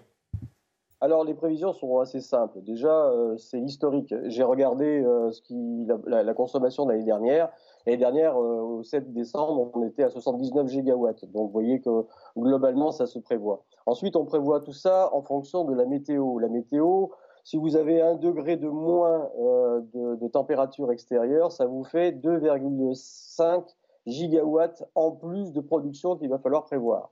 Donc, si vous voulez, euh, c'est très facile à, prévoir. Et puis ensuite, sur la journée, si vous voulez, c'est très facile à prévoir. Il y a des pics de consommation qui sont généralement le matin euh, euh, jusqu'à à peu près midi, et surtout le pic du soir à 19h, où finalement, monsieur et madame Michu font cuire la soupe. et donc, voilà. Donc, c'est tout à fait prévisible. Hmm. il va faire très froid ce week-end, presque plus que lundi et demain. Le week-end, on consomme moins? Alors le week-end, évidemment, on consomme moins. Euh, là, c'est plutôt les industries qui sont euh, plutôt à l'arrêt. Ah oui. Et le, gros pic, le gros pic, en fin de compte, euh, c'est plutôt le lundi matin où là, c'est la reprise économique. Alors aussi bien de la France, mais de l'ensemble de l'Europe. Hein, toutes les, industries se remettent en service. Et c'est là il y a un gros pic. Et c'est la raison pour laquelle RTE a prévu effectivement le deuxième pic sur le matin du lundi matin à la reprise économique. Oui, oui. oui, parce qu'en oui, je pensais euh, euh, aux familles qui sont chez elles le week-end et qui euh, chauffent un petit peu plus, cuisinent et font tourner le four, ça tourne quand même un petit peu plus le week-end que, que, la semaine et tout ça. Mais en fait, c'est vraiment l'industrie qui, qui consomme le plus. Voilà, c'est l'industrie qui consomme le plus. Et évidemment, comme je vous le disais, il faut mettre en face des moyens de production, si vous voulez, qui soient en capacité de répondre à, et instantanément. C'est-à-dire que l'électricité, c'est quelque chose qui ne se stocke pas. C'est-à-dire qu'à l'instant T, lorsqu'il y a un pic de consommation, il faut que les moyens de production euh, puissent, euh, puissent répondre à la demande. Alors, les moyens de production, il n'y en a pas 36. Hein. Euh, il y a des moyens de production pilotables euh, qui sont par exemple le nucléaire, l'hydraulique, euh, le, gaz, le charbon, etc.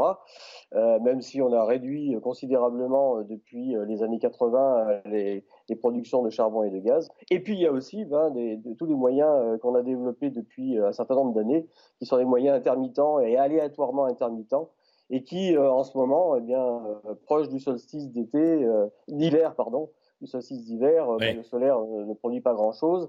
Et là, on est en plein anticyclone. J'ai encore regardé euh, ce matin, on est à peu près à 10% de la capacité de l'éolien.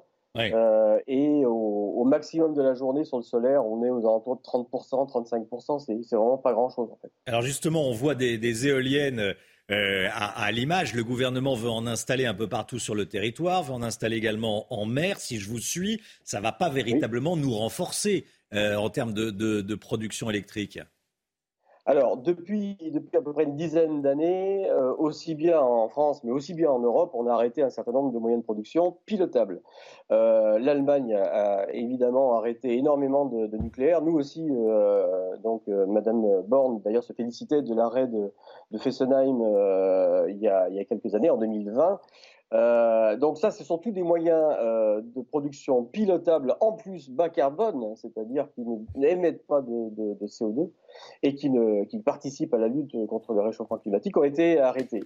Et en fait, depuis à peu près une dizaine d'années, eh bien, euh, on va dire, l'idéologie verte a, a prévu de, de, remplacer les moyens pilotables par des moyens aléatoirement intermittents. Et on voit très bien aujourd'hui, par exemple, on va être à peu près à 10% de la puissance installée euh, des, ENR. J'ai regardé l'Allemagne, l'Allemagne euh, qui a quatre fois plus d'éoliennes et de solaire que nous, quatre fois plus, qui a un parc qui est le double du parc nucléaire chez nous. Eh bien, ils étaient à 5% de la puissance, euh, la, la, capacité de, de puissance. 5%. Donc finalement, si vous voulez, on a besoin de moyens de production pilotables et bas carbone. Ça, c'est incontournable. Et bas carbone comme le nucléaire, parce que ça ne recrache pas de, CO2. Exactement. Merci beaucoup, Christian Sampère. Oui, pardon? Il faut un mix. Il faut un, mix. Il faut un mix. Il faut un mix. Mais on ne peut pas se priver de nucléaire, c'est impossible. Christian Samper, ingénieur, énergéticien. Merci beaucoup d'avoir été en direct avec nous ce matin dans la matinale. Le point info, tout ce qu'il faut savoir dans l'actualité. Chanel Housteau. Le prix du pass Navigo va augmenter de 12% l'année prochaine. L'État a atténué la hausse grâce à une enveloppe de 200 millions d'euros accordée à l'île de France. Alors concrètement, il faudra payer 84,10 euros par mois l'année prochaine au lieu de 75,20 euros cette année. Le prix du ticket de métro passera quant à lui de 1,90 euros à 2,10 euros. Les salaires pourraient augmenter l'année prochaine, une augmentation de 4,3%. C'est ce que révèle l'enquête Inflation Salaire menée par Alixio et publiée dans le Parisien ce matin. Une augmentation plus importante que celle de cette année, avoisinant les 2,9%, mais qui reste en dessous de l'inflation qui s'élève à 5,8%. Et puis coup de tonnerre dans l'alimentaire, le propriétaire de William Sorin et Garbi va fermer la moitié de ses usines en France. Frappé de plein fouet par l'explosion du prix de l'énergie, le groupe euh, Cofijo a annoncé hier stopper temporairement 80% de sa production. Les deux tiers de ses salariés français seront placés en activité partielle de longue durée. Chana, vous connaissiez pas la, publicité qui date de 1984 sur non. Garbit. J'étais pas né. On prononce le T à la fin. Bah oui, vous étiez pas né. les fameux, les célèbres couscous Garbit. Le Guillaume, vous connaissiez Ah bah j'étais né. Oui, Et vous étiez né. Pas sûr d'en avoir mangé récemment, mais j'étais. oui, c'est 84, donc ça date un petit peu, ça date un petit peu. Bon, allez, c'est euh, inquiétant, hein, ces, ces, usines qui ferment là dont nous parlait Chana. Euh, est-ce qu'il faut, à cause de, qui ferme à cause de l'augmentation des prix de l'électricité, de l'énergie en tout cas. Euh, est-ce qu'il faut craindre l'effondrement du Bitcoin, de la valeur du Bitcoin? On en parle tout de suite. Regardez votre programme avec Samsonite Proxys. Légère, résistante, durable. Une nouvelle génération de bagages. Le Bitcoin vaut actuellement à peu près 17 000 dollars. Un Bitcoin égale 17 000 dollars. Mais une banque britannique, dans ses prévisions pour l'année prochaine, annonce, prédit, euh, prévoit une chute à venir de la valeur du Bitcoin jusqu'à 5 000 dollars. Donc division en gros par 3 de la valeur actuelle, qui est déjà plutôt basse. Est-ce que c'est possible? Oui, Romain. C'est, alors, c'est, en ce moment, hein, c'est la période de, fin d'année. Toutes les banques euh, annoncent leurs prévisions, prédictions, euh, comme, comme on veut, pour, pour l'année prochaine. Et une banque britannique, dans une note, la banque Standard Chartered, estime que le Bitcoin pourrait bien s'écrouler en 2023, tandis que l'or, à l'inverse, pourrait, euh, lui, voir son cours flamber à plus 30%. Alors, vous l'avez dit, hein, le Bitcoin, comme toutes les crypto-monnaies, c'est extrêmement volatile. la valeur repose sur pas grand-chose et la spéculation est, est, est très, très forte et peut faire varier le cours rapidement. Il y a un peu plus d'un an, début novembre 2021, un bitcoin valait 68 513 dollars. Hier, c'était 16 963 dollars. La crypto-monnaie a donc déjà perdu 70% de sa valeur et la banque anglaise estime qu'un tel scénario est à nouveau possible en 2023. Une chute équivalente, hein, vous faites le calcul, 17 000 dollars moins 70%, ça fait 5 000 euh, dollars, d'où la prévision ou prédiction euh, de la banque. Ah oui, alors euh, qu'est-ce qui pourrait faire chuter son cours D'abord, il y a plusieurs raisons. Hein. Il y a un mois, il y a eu une grosse panique sur les, marchés des crypto-monnaies avec la faillite d'une plateforme qui s'appelle FTX, qui était encore considérée début novembre comme l'une des plus sûres et des plus fiables pour acheter et vendre des monnaies virtuelles. Dans la panique, beaucoup ont vendu euh, leur monnaie et euh, ça a fait évidemment chuter les cours. Il y a un an, pour vous donner une idée, le marché des crypto-monnaies représentait 3 000 milliards de dollars. Mi-octobre, il n'était plus que de 1000 milliards. Aujourd'hui, c'est 870 milliards. Alors, oui, en gros, tous ceux qui ont misé sur le Bitcoin ont perdu. Oui, miser, c'est le mot, parce que le Bitcoin, c'est comme un jeu casino. C'est exactement comme le casino. D'ailleurs, il faut rappeler, hein, c'est important de le dire, que la majorité de ceux qui ont investi dans cette monnaie, les trois quarts, selon une hmm. étude récente du groupe Banque internationale d'investissement, ont perdu de l'argent jusqu'ici quasiment tous ceux qui ont misé ont perdu. Rappelons aussi que ce sont des prévisions que ça peut bouger, mais l'or, lui, va vraiment sans doute prendre de la valeur. Donc échangez, si vous en avez, vos billets euh, virtuels, vos pièces virtuelles contre des lingots bien réels. C'était votre programme avec Samsonite Proxys. Légère, résistante, durable. Une nouvelle génération de bagages. 7h23, bienvenue à tous. Merci d'être avec nous dans un instant. Pierre Chasseret, on va parler de la circulation interfile. Vous savez, les, motos, les scooters qui roulent entre les voitures. C'est avec euh, Pierre dans un instant. Bon réveil à tous, à tout de suite. Rendez-vous avec Pascal Pro dans l'heure des pros, du lundi au vendredi de 9h à 10h30. L'automobile avec vous, Pierre Chasseret. Bonjour Pierre. Bonjour Romain. 40 millions d'automobilistes. Où est-ce qu'on en est de la circulation interfile des, deux roues motorisées? En clair, les motos et les, scooters qui, qui, roulent entre les fils de voitures, souvent dans les embouteillages. Alors, dans les embouteillages, c'est le principe même de la moto. Donc, quand je vais vous dire qu'il y a en ce moment une expérimentation, vous allez me dire, l'expérimentation, elle dure quand même depuis pas mal d'années. Mais légalement, c'est depuis le 2 août 2021 et pour trois ans, pas partout, uniquement dans certains départements et sur certaines autoroutes. La carte va s'afficher à l'écran. Voilà les départements dans lesquels il y a actuellement l'autorisation de la circulation interfile mise en place sur donc les axes autoroutiers. Un petit rappel important. Euh, Petit 1, quelles sont les règles, les règles de la circulation interfile pour les deux roues? Et a une vitesse maximale à ne pas dépasser pour les, motos et les, deux roues euh, entre les voitures? Alors c'est autorisé pour les deux roues, les trois roues qui font moins d'un mètre de large, voilà, uniquement. Les autres, c'est non autorisé uniquement dans les situations de bouchons, bien évidemment, d'où cette réglementation au niveau de la vitesse. En fait, la vitesse des motards en interfile, on ne le sait pas, mais elle est plafonné, plafonné à une vitesse maximale de 50 km heure. Et le différentiel de vitesse entre les usagers ne doit pas être supérieur à 30 km heure. Donc quand vous avez un motard qui passe en interfile alors que la circulation est fluide, c'est non, c'est interdit. Les, les, règles, elles sont très claires. Si vous roulez à 30, km heure dans la circulation. Là, l'interfile euh, peut, être peut, euh, peut être autorisé uniquement à une vitesse max de 50. C'est vraiment ce qu'il faut respecter. Évidemment, les motards, leur obligation, c'est de ne pas se mettre en danger. C'est à l'automobiliste de laisser le passage, bien évidemment, mais au motard de ne pas le forcer. Généralement, ça se passe bien, mais effectivement, quand on est une voiture qu'on veut changer de fil, euh, dans les faits, il euh, faut laisser passer les motos. Et, accessoirement, alors il faut bien mettre son clignotant, et ensuite elle vous laisse passer. Mais c'est pas évident parfois. Hein. Il, y a des, il, y a des, il y a des files de, 10, 15 motos euh, d'affilée. Hein. c'est une vraie cause d'accident potentiel, d'où l'importance pour les motards de se signaler, la plupart le font au warning et ça fonctionne très bien, à l'automobiliste de bien vérifier dans les rétroviseurs. Mais ça, ça s'apprend. J'ai envie de dire que c'est dans le cadre de la formation qu'on devrait euh, rendre l'apprentissage de l'interfile obligatoire. C'est d'ailleurs une des raisons de cette expérimentation, notamment du côté de la sécurité routière, tirer un bilan en 2024 et mettre en place une formation. Pierre Chasseret, merci Pierre. Restez bien avec nous. Inquiétude des professionnels de l'alimentation à cause des risques de coupure, euh, notamment de non-respect de la chaîne du froid. Reportage dans un instant, juste après la météo d'Alexandra Blanc. Et hop, France par brise. En cas de bris de glace, du coup, vous êtes à l'heure pour la météo avec France par brise et son prêt de véhicule. La météo, tout de suite, Alexandra.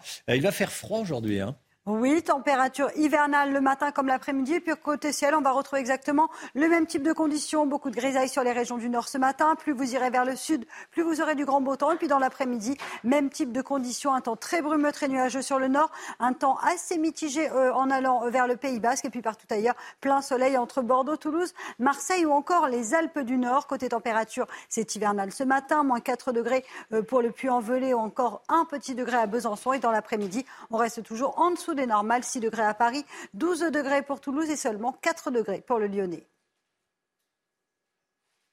Et hop, France par brise. Malgré votre bris de glace, du coup, vous étiez à l'heure pour la météo avec France par brise et son prêt de véhicule. C'est News, il est 7h30. Merci d'être avec nous à la une ce matin. Les risques de coupure d'électricité et l'inquiétude des professionnels de l'alimentation qui doivent respecter la chaîne du froid en étalé chez un fromager, chez un traiteur et chez un poissonnier. Le prix du lait à la hausse. Pourquoi? Ce matin, on est en direct avec Michael Chailloux euh, en compagnie d'un éleveur. A tout de suite, Michael. Des débordements de supporters marocains après la qualification de leur équipe. Des policiers ont été agressés, des mortiers d'artifice ont été tirés. On en parle ce matin. Une sélection de cadeaux pour les fans de Johnny Hallyday, dont un coffret de 14 kilos. Chloé Ronchin, avec nous, vous allez euh, nous montrer tout ça. Chloé Ronchin, journaliste à cnews.fr, bien sûr. Voilà votre programme que faire quand on a une chambre froide et que l'électricité est coupée? La question se pose pour les artisans concernés par les coupures d'électricité cet hiver. Mais s'il y a délestage pendant leurs horaires d'ouverture, ils n'auront pas d'autre choix que de fermer et donc de jeter leurs produits pour respecter la chaîne du froid. Quentin Gribel.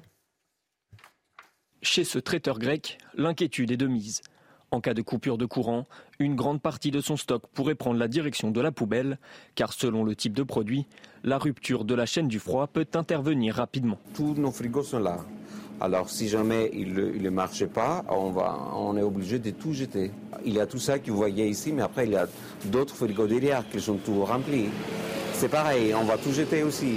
Une problématique similaire pour ce fromager. Il faut absolument que ça respecte la, la chaîne du froid, la crème fraîche, parce que c'est de la crème crue non pasteurisée, avec il n'y a aucun produit conservateur dedans, donc ça peut être dangereux.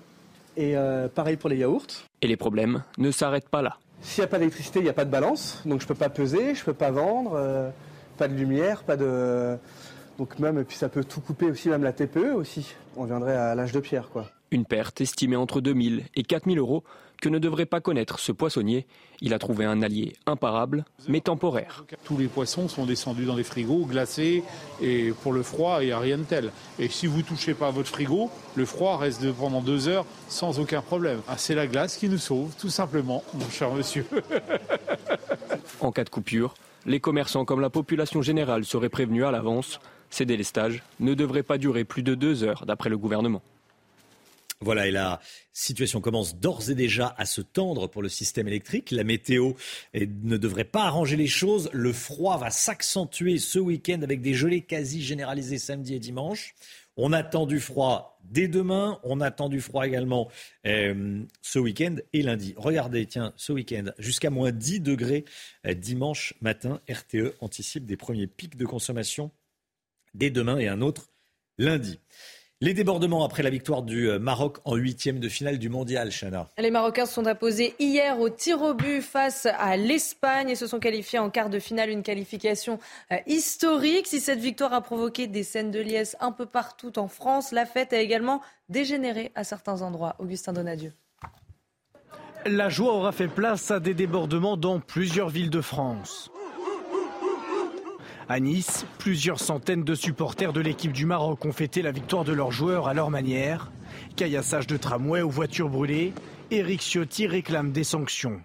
Tramway bloqué et caillassé, policiers attaqués et voitures brûlées. Voilà le résultat de la victoire du Maroc dans les rues de Nice. Tolérance zéro face à ces délinquants qui défient nos lois.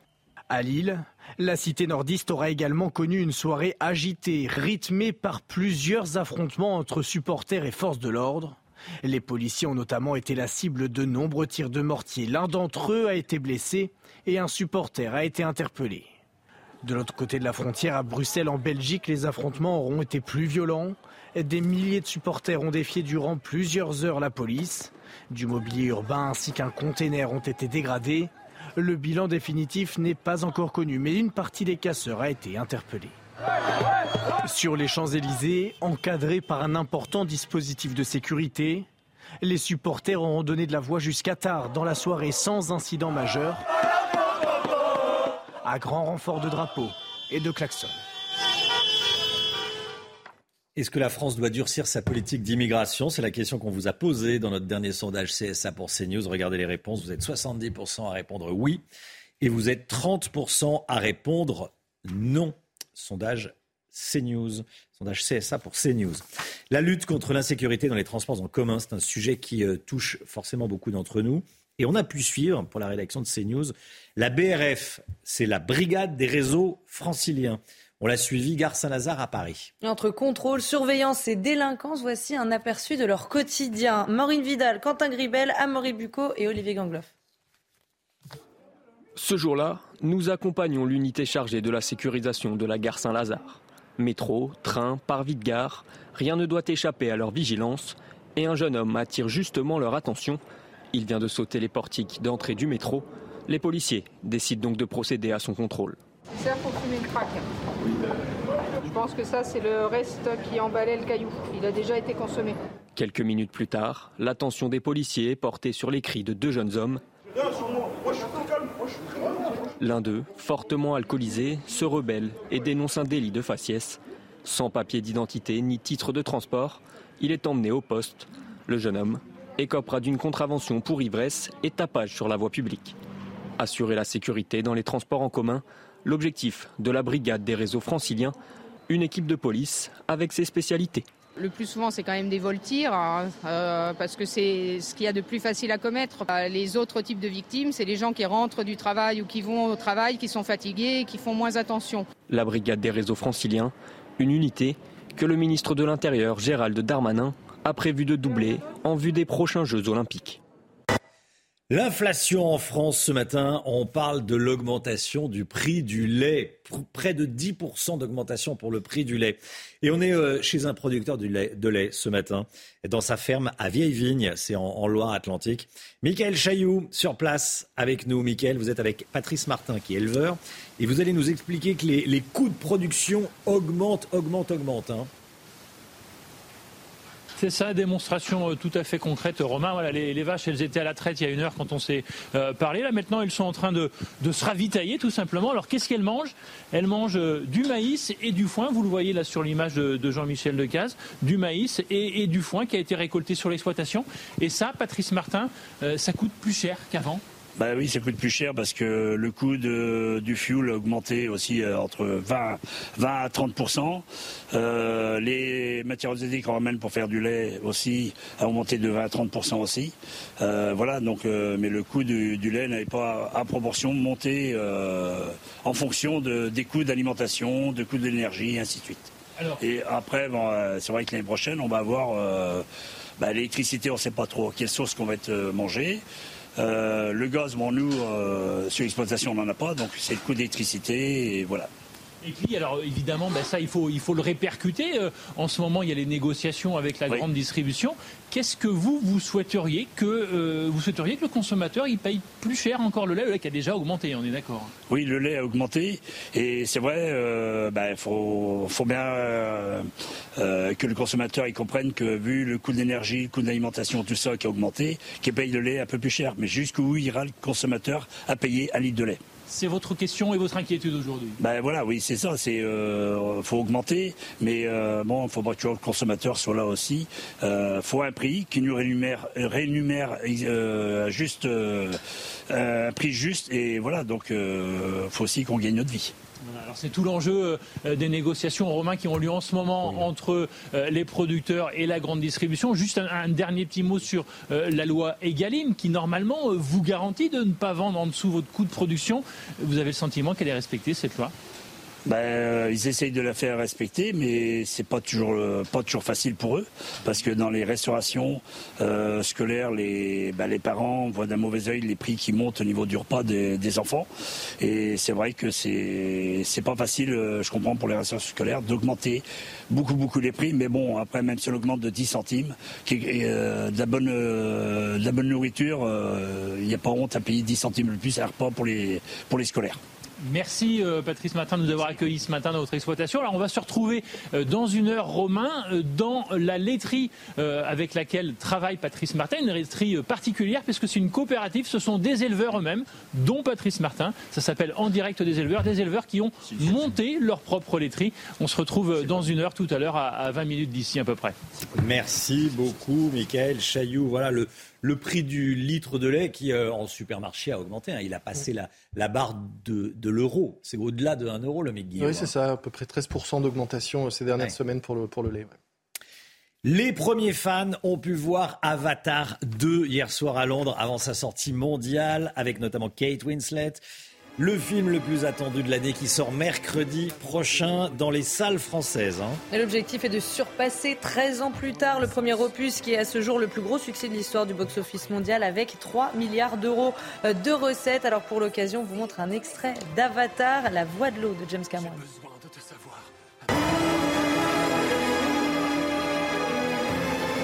La voix de l'eau relie toute chose.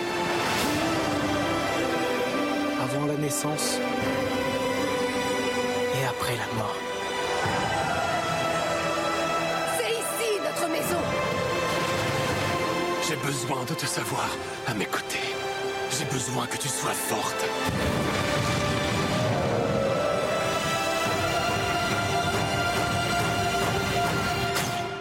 Voilà, événement cinéma mercredi prochain. Vous montre d'ores et déjà les images dans la matinale.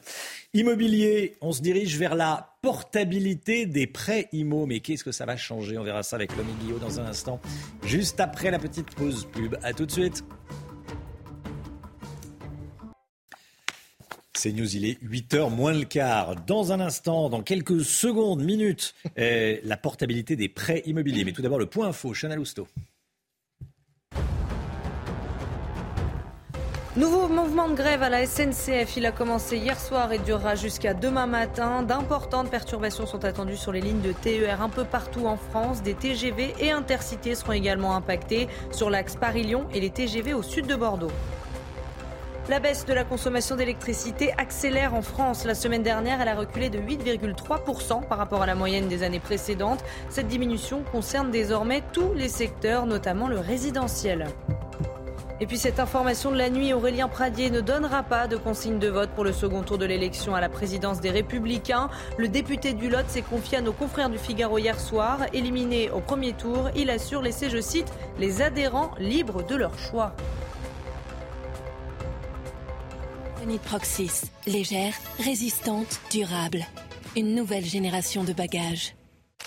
Les agents immobiliers font une proposition pour tenter de débloquer le marché un petit peu compliqué en, ce moment. Cette proposition, écoutez bien, c'est permettre la portabilité des crédits immobiliers. Ça veut dire quoi, le Guillaume? Eh bien, ça veut dire garder le même prêt immobilier lorsqu'on vend son logement pour en acheter un autre. Le principal avantage, c'est évidemment de conserver le même taux pour la durée restante. Euh, écoutez, ou plutôt regardez ce que disait Loïc Quentin, président de la FNAIM, euh, qui a fait cette proposition euh, hier au ministre du Logement. Lorsqu'un propriétaire souhaite vendre son logement pour lequel il a contracté un crédit à un taux intéressant, il doit pouvoir le conserver sans être contraint de le rembourser et de refaire un crédit à des conditions plus onéreuses. Bon, quel avantage ça représente pour, pour les acheteurs? Alors d'abord, pas besoin de refaire un dossier de prêt puisqu'on conserve le même, donc pas de frais euh, de dossier non plus. Et puis surtout, ça permet de faire des économies sur les intérêts puisque de nombreux Français qui cherchent aujourd'hui à déménager ont pu euh, bénéficier d'un prêt à un taux de 1% il y a quelques, il y a années, alors qu'aujourd'hui les taux remontent et vont atteindre, voire dépasser passer 3% en 2023. La portabilité pourrait également être attachée au bien. En clair, si vous vendez mais que vous n'avez pas besoin de faire un nouveau crédit, eh bien votre acheteur pourrait reprendre votre crédit et le taux qui euh, y était euh, appliqué. C'est un système qui existe déjà, la portabilité, mais qu'il faut négocier quand on prend un crédit. Là, l'idée, ce serait de rendre ça automatique pour tous les Français. Qu'est-ce qu'en disent les banques? Elles sont nettement moins emballées par l'idée que les professionnels de, l'immobilier. C'est normal, hein, elles seraient perdantes dans l'opération puisque les anciens prêts sont moins avantageux pour elles que les, nouveaux. Mais bon, euh, les professionnels de l'immobilier et surtout le gouvernement semblent vraiment être pour cette mesure. Il faut dire qu'en octobre, le nombre de prêts a chuté de plus d'un tiers par rapport à 2021. Cette proposition pourrait permettre de dynamiser les transactions et surtout de maintenir le marché et le secteur à flot. Ces dernières semaines, le gouvernement s'est dit particulièrement attentif à l'évolution de l'accès des Français au crédit immobilier. Cette proposition tombe donc euh, à pic pour le gouvernement, d'autant qu'elle ne coûterait rien à l'État. Une proposition gratuite et populaire, ça tombe plutôt bien effectivement et le gouvernement a tout intérêt à s'y pencher. C'était votre programme avec Samsonite Proxys. Légère, résistante, durable. Une nouvelle génération de bagages. CNews, il est 8h10. Merci d'être avec nous. Restez bien sur CNews. Dans un instant, euh, la politique avec euh, le RN, le Rassemblement national qui casse les codes à l'Assemblée nationale, nous dira Paul Sugy dans quelques instants. Et puis Chloé Ronchin avec nous. Des idées cadeaux, tiens, à cette circonstance, pour tous les fans de Johnny Hallyday. Dieu sait qu'il y en a. C'est dans un instant. À tout de suite. Voilà, la politique et cette information donnée il y a quelques instants, il y a quelques instants et qu'on va détailler euh, à 8 heures. Elisabeth Borne, la Première ministre, annonce une indemnité carburant de 100 euros pour les 10 millions de Français les plus modestes. ou les détails à 8 heures. Allez, la politique avec vous, Paul Sugy. C'était au tour du Rassemblement national de proposer quelques textes de loi à examiner lors de ce qu'on appelle la niche parlementaire. Et le moins qu'on puisse dire, Paul, c'est qu'il y a des surprises? Oui, bah, des sacrées surprises, oui. Euh, si vous attendiez à ce que le RN propose euh, comme texte de loi, eh bien, euh, une loi contre les bateaux affrétés par les ONG pro-migrants ou encore un texte eh bien, sur la fin du voile dans l'espace public, vous n'y êtes pas du tout. Marine Le Pen continue de casser les codes et elle tente même une percée loin des lignes de front. Voyez plutôt les députés du RN vont proposer à leurs collègues de voter alors la suspension des zones à faible émission de carbone, hein, les fameuses ZFE dans les grandes villes, ou encore un droit de visite pour les, parlementaires dans les EHPAD et surtout une exonération de charges pour les entreprises qui augmentent fortement les salaires. Bon, et puis c'est vrai, à côté de ces premières mesures à la fois populistes et sociales, quelques fondamentaux quand même, hein, le port de l'uniforme à l'école ou encore la présomption de légitime défense pour les forces de l'ordre. Alors, surtout un texte euh, dans cette niche parlementaire déjà proposé par la France insoumise sur la réintégration des soignants non vaccinés. Ça peut être un piège pour, Eh oui, pour euh, LFI. Romain, rien ne vous échappe. hein. Euh, Dans une niche, c'est pas ce qu'on attend à trouver en premier, mais il y a bien un loup. Euh, le piège est tellement gros qu'il a échappé à personne. Le groupe RN va reprendre mot pour mot la même proposition qui avait été défendue par l'insoumise euh, Caroline Fiat avant que l'obstruction assumée par euh, la majorité ne fasse échec au vote du texte. Et alors pour la gauche, évidemment, maintenant le dilemme est très simple, mais pour autant très piégeux. Soit ils s'abstiennent ou ils votent contre le texte, mais là évidemment ils feront obstacle à leurs convictions qu'ils désavoueront et donc ça leur sera reproché. Soit ils votent le texte, mais là vous savez bien quel procès on va leur faire. Ce serait la collusion avec le RN. Euh, ils votent avec l'extrême droite. Un procès un peu idiot au fond parce que personne ne pense qu'en votant le même texte sur un sujet précis, la France insoumise se rapproche du Rassemblement national. Mais un procès malgré tout bien commode pour la majorité quand il faut fracturer les oppositions pour les empêcher de faire coalition contre eux. Et ce n'était pas le seul piège auquel a pensé Marine Le Pen. hein. Et certes non, elle en a, en, un sens remporté aussi une première victoire parce que elle a voulu mettre euh, dans son texte, avant que finalement la conférence des présidents de l'Assemblée ne réagisse, eh bien cette mesure qui visait à euh, proposer une aide universelle pour les personnes victimes de violences conjugales. Alors c'était un texte qui avait déjà été voté par l'Assemblée et par le Sénat, mais qui était tombé dans les limbes euh, de la navette parlementaire. En définitive, les présidents ont décidé de le réintégrer à l'ordre du jour en janvier. C'est donc une première victoire symbolique pour Marine Le Pen, puisque c'est en faisant pression sur les députés qu'elle a réintégré le, texte à l'ordre du jour. La morale de l'histoire, Romain, c'est que d'abord Marine Le Pen confirme sa stratégie euh, de virage vers le populisme social, très très loin de l'union des droites que rêvent de faire derrière eux, euh, Éric Zemmour évidemment, mais aussi Retailleau ou euh, Ciotti. Et puis, eh bien, le Rassemblement national se démarque au fond euh, non seulement de cette stratégie, mais aussi de l'obstruction systématique que mènent les insoumis. Il ne veut pas rester un spectateur agité des débats parlementaires, mais il veut y prendre une part active. Merci beaucoup, Paul Sugy. 8h15, soyez là. Laurence Ferrari recevra Thibaut de Montbrial, qui est avocat et président du Cercle de réflexion sur la sécurité intérieure. Regardez votre programme avec Samsonite Proxys. Légère, résistante, durable. Une nouvelle génération de bagages. Chloé Ranchin avec nous. Bonjour Chloé. Bonjour. Journaliste culture à cnews.fr. Vous nous donnez des idées ce matin, des idées de cadeaux de Noël pour les fans de Johnny Hallyday. Tout à fait, vous savez qu'on célèbre cette semaine l'anniversaire de la mort du rocker. Le taulier s'est éteint il y a déjà 5 ans, c'était le 5 décembre 2017. Et pour lui rendre hommage, les fans vont pouvoir compter sur plusieurs nouveautés. Je suis venue avec trois d'entre elles ce matin. Ouais.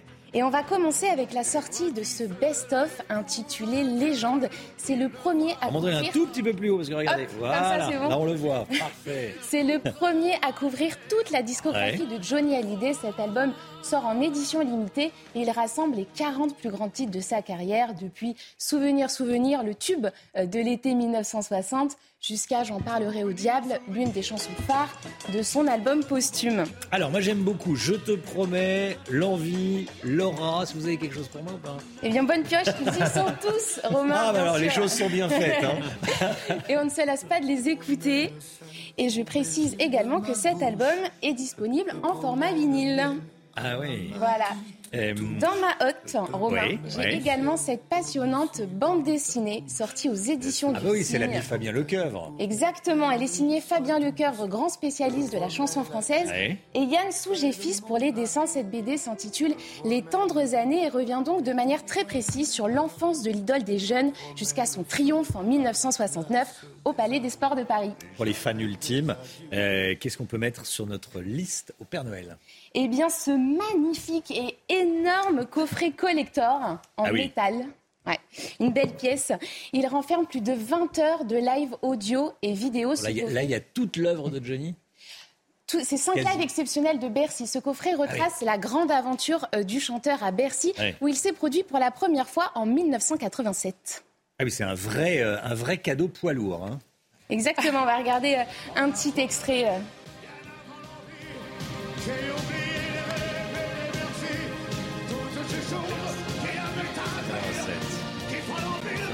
Bercy 87. Ah oui, dites donc, avec l'eau. C'est dingue. Hein. On, on sait combien ça vaut à peu près? Oui, après je vais le dire. Et Eh ben, dites-le nous tout de suite. Chloé Oui, alors ce Combien coffret, eh bien écoutez, ce, ce coffret pèse tout de même 14 kilos et ce prix, son prix est aussi très costaud, il faut bien le dire, puisqu'il faut débourser pas moins de 1000 euros pour se l'offrir. Ah oui. Ah et oui. Et oui. Au kilo, ça fait combien 14 kilos, 1000 euros, euh, 70 euros le kilo, 80 euros le kilo, 75 euros le kilo. Bon. Mais il renferme quand même 20 vinyles, Eh 10 oui. CD, 6 DVD Magnifique, et plein de photos inédites. Merci beaucoup Chloé Ronchin. Allez, restez bien avec nous dans un instant. On va parler, euh, on va parler de l'électricité, risque de coupures électriques. Euh, évidemment, avec euh, des pics de consommation dès, euh, des pics de consommation dès demain. hein. C'était votre programme avec Samsonite Proxys. Légère, résistante, durable. Une nouvelle génération de bagages. 7h58, le temps tout d'abord, Alexandra Blanc. Et hop, France par brise. En cas de bris de glace, du coup, vous êtes à l'heure pour la météo avec France par brise et son prêt de véhicule. Ravi de vous retrouver avec des conditions météo plutôt calmes une nouvelle fois aujourd'hui avec un temps très nuageux sur les régions du nord, principalement, vous le voyez, entre la Vendée, le bassin parisien ou encore les Ardennes. On retrouvera également un temps très très brumeux en allant vers la Bourgogne ou encore vers le Lyonnais. En revanche, toujours du grand beau temps entre Bordeaux, Toulouse ou encore autour du golfe du Lion. Plein soleil également euh, du côté des Alpes du Sud ou encore des Alpes du Nord. On retrouvera en revanche un temps partiellement nuageux au pied des Pyrénées. Les températures, eh bien, température toujours un petit peu pour la saison. 5 degrés en Bourgogne en moyenne, 6 degrés pour le bassin parisien, seulement 2 petits degrés à Clermont-Ferrand ou encore 4 degrés à Lyon et 1 petit degré pour le Puy-en-Velay. Journée quasiment sans dégel pour le département de la Haute-Loire. Il fait froid, il fera encore plus froid en fin de semaine. Demain, on va retrouver toujours un temps nuageux sur le nord et puis à noter également nouvelle dégradation qui va remonter d'Espagne et donner de la pluie entre les Pyrénées, le golfe du Lion ou encore la région PACA. Situation à surveiller, on aura de la pluie mais également de la neige en montagne, le tout avec des températures toujours hivernales. Et hop, France par brise. Malgré votre bris de glace, du coup, vous étiez à l'heure pour la météo avec France par brise et son prêt de véhicule. C'est News, il est 8h, bienvenue à tous. À la une ce matin, les prochains jours vont être froids, voire même très froids, voire même glacial, disent certains, et RTE annonce des pics de consommation dès demain et aussi lundi. On vous dit tout dès le début du journal. La colère et l'inquiétude d'une patiente sous assistance respiratoire. Elle explique que l'électricité est vitale pour elle. Témoignage glaçant à suivre. On vient de l'apprendre, la Première ministre Elisabeth Borne annonce une indemnité carburant de 100 euros pour les 10 millions de Français les plus modestes. Le détail avec Lomic Guillot. A tout de suite Lomic. L'immigration menace la paix civile en France. Qui le dit C'est Pierre Brochant, l'ancien patron de la DGSE. Il se montre inquiet pour l'avenir du pays. Et puis les Bleus seront confrontés à l'Angleterre samedi prochain dans un quart de finale qui s'annonce explosif, évidemment. On est avec Grégory Prat, journaliste sport à Canal+, envoyé spécial à Doha au Qatar. A tout de suite Grégory pour les dernières informations concernant nos Bleus. Le risque de coupure de courant, la situation commence d'ores et déjà à se tendre pour le système électrique et la météo ne devrait pas arranger les choses. Le froid va s'accentuer ce week-end avec des gelées quasi généralisées samedi et dimanche. On attend, regardez, jusqu'à moins 10 degrés dans certaines régions. Et le froid devrait se maintenir en début de semaine prochaine. Alors RTE anticipe un premier pic de consommation dès demain pour certains experts. Une première alerte éco-watt orange n'est pas à exclure pour lundi prochain. Mathieu Rio et Quentin Gribel. Premier pic de consommation électrique ces prochains jours en France.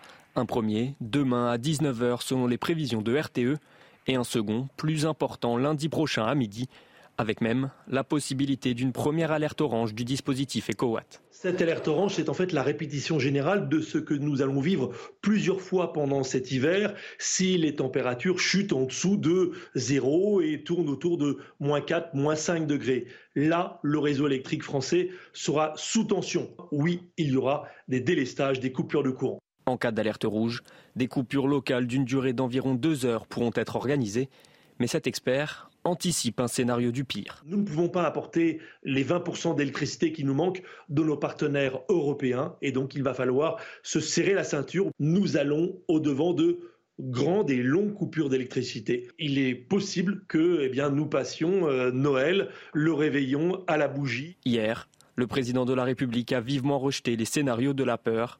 Il assure que la France tiendra cet hiver. Les patients sous assistance respiratoire à domicile, on en a beaucoup parlé dès hier matin, sont inquiets bien sûr. Le gouvernement a tenté ensuite de les rassurer, assurant que les 4000 patients à haut risque seront pris en charge en cas de besoin. Et Malika, qui ne peut pas respirer sans son respirateur artificiel, était l'invitée de Punchline hier soir sur CNews? Malgré les mots du gouvernement, elle craint pour sa vie. Écoutez.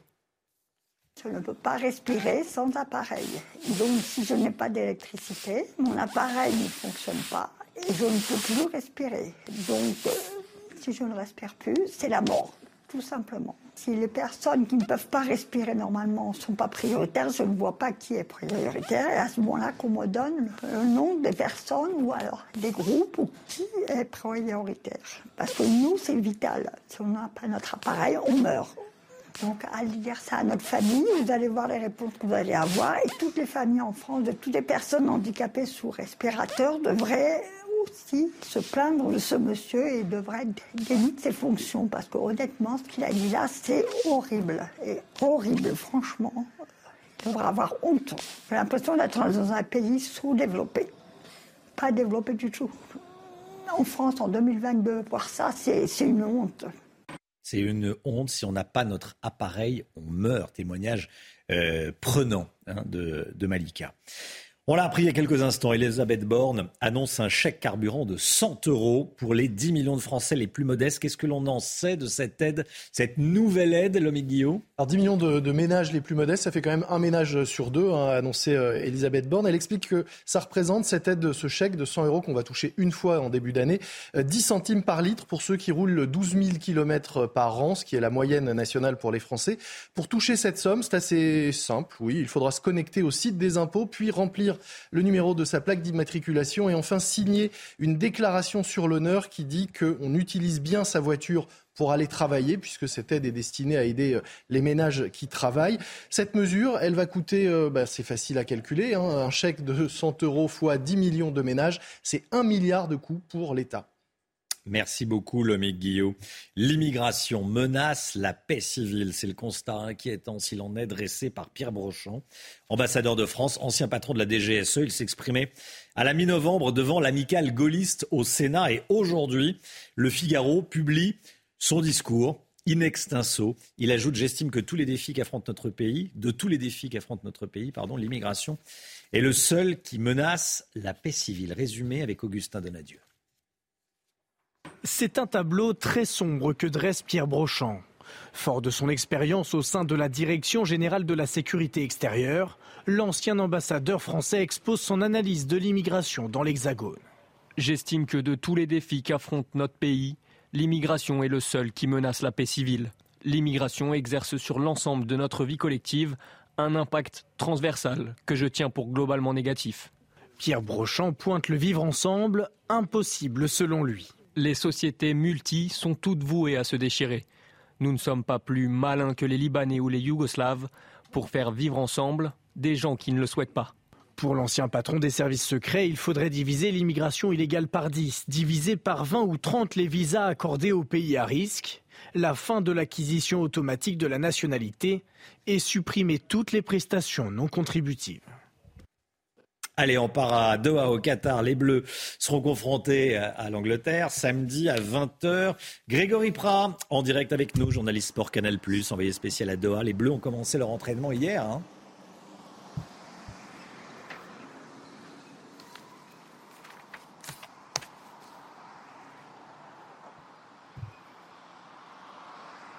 Alors, Grégory, est-ce que vous m'entendez ou pas?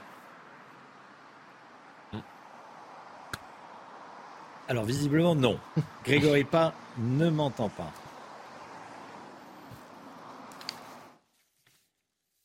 Eh bien écoutez, on le fera. On, retrouvera Grégory Prat dans, un instant. Est-ce qu'on peut parler tiens, du prix euh, Presse Club Humour et Politique?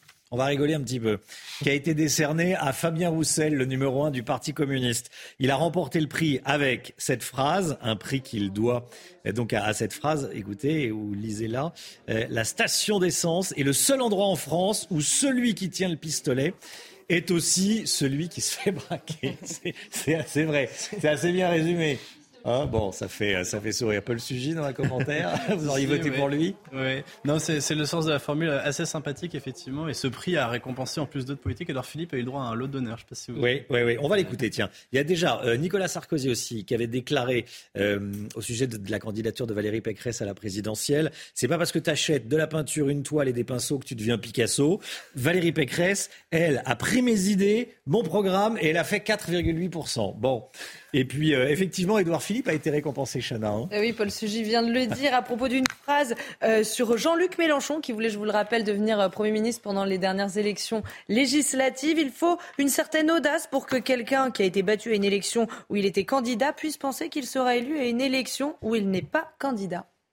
Voilà, effectivement. C'est vrai qu'il avait perdu. il avait un peu oublié qu'il avait perdu l'élection présidentielle et il voulait devenir quand même Premier ministre. Bon, voilà, Édouard Philippe récompensé également. 8h08, restez bien avec nous dans un instant. Laurence Ferrari reçoit Thibaut de Montbrial. À tout de suite. Rendez-vous avec Pascal Pro dans l'heure des pros, du lundi au vendredi de 9h à 10h30. C'est News, il est 8h15, bienvenue à tous. Laurence Ferrari, dans un instant, vous recevrez Thibaut de Montbrial, qui est avocat, président du Centre de réflexion de la, sur la sécurité Mais tout d'abord, l'actualité et notamment le football. On va partir à Doha, au Qatar, retrouver l'envoyé spécial de, Canal Plus qu'on a retrouvé, Grégory Prat. Envoyé spécial à Doha, Grégory, ça y est, vous m'entendez, les Bleus se préparent donc eh, pour leur match de, de quart de finale face à l'Angleterre samedi prochain à, à 20h. Ils ont commencé leur entraînement, ça y est? Oui, effectivement, ils poursuivent la préparation de ce quart de finale que tout le monde attend hein, face à, l'équipe d'Angleterre. Toujours dans la bonne humeur et dans la, la concentration. Voilà, ce sont les, les deux, les deux mots forts hein, qui accompagnent cette équipe de France depuis le début de la compétition. Hier, lors de la séance d'entraînement euh, ouverte, il y a eu un, frisson qui a, parcouru euh, l'ensemble des journalistes et puis surtout nos confrères anglais euh, lorsque bah, finalement personne n'a vu Kylian Mbappé à l'entraînement. C'est vrai qu'il a une petite douleur à la cheville, qu'il a été préservé, il s'est entraîné de son côté, mais aucune inquiétude quant à la participation du meilleur buteur de cette Coupe du Monde pour l'instant euh, pour le quart de finale tant attendu donc face à l'équipe d'Angleterre. Euh, Pour le reste du programme aujourd'hui, les, les Bleus s'entraîneront à huis clos dans leur intimité car il est important désormais de faire, euh, de réaliser cette préparation de cette rencontre un petit peu cachée pour ne pas donner d'informations aux différents observateurs qui suivent l'équipe de France car ils sont de plus en plus nombreux, il faut bien le dire ici au Qatar. Et puis juste avant, il y aura eu une conférence de presse avec deux joueurs aux alentours de 15h30 heure de Paris. Voilà pour le, le programme de l'équipe de France aujourd'hui euh, qui poursuit donc sa préparation pour ce quart de finale face à l'équipe d'Angleterre. Merci Grégory Prat.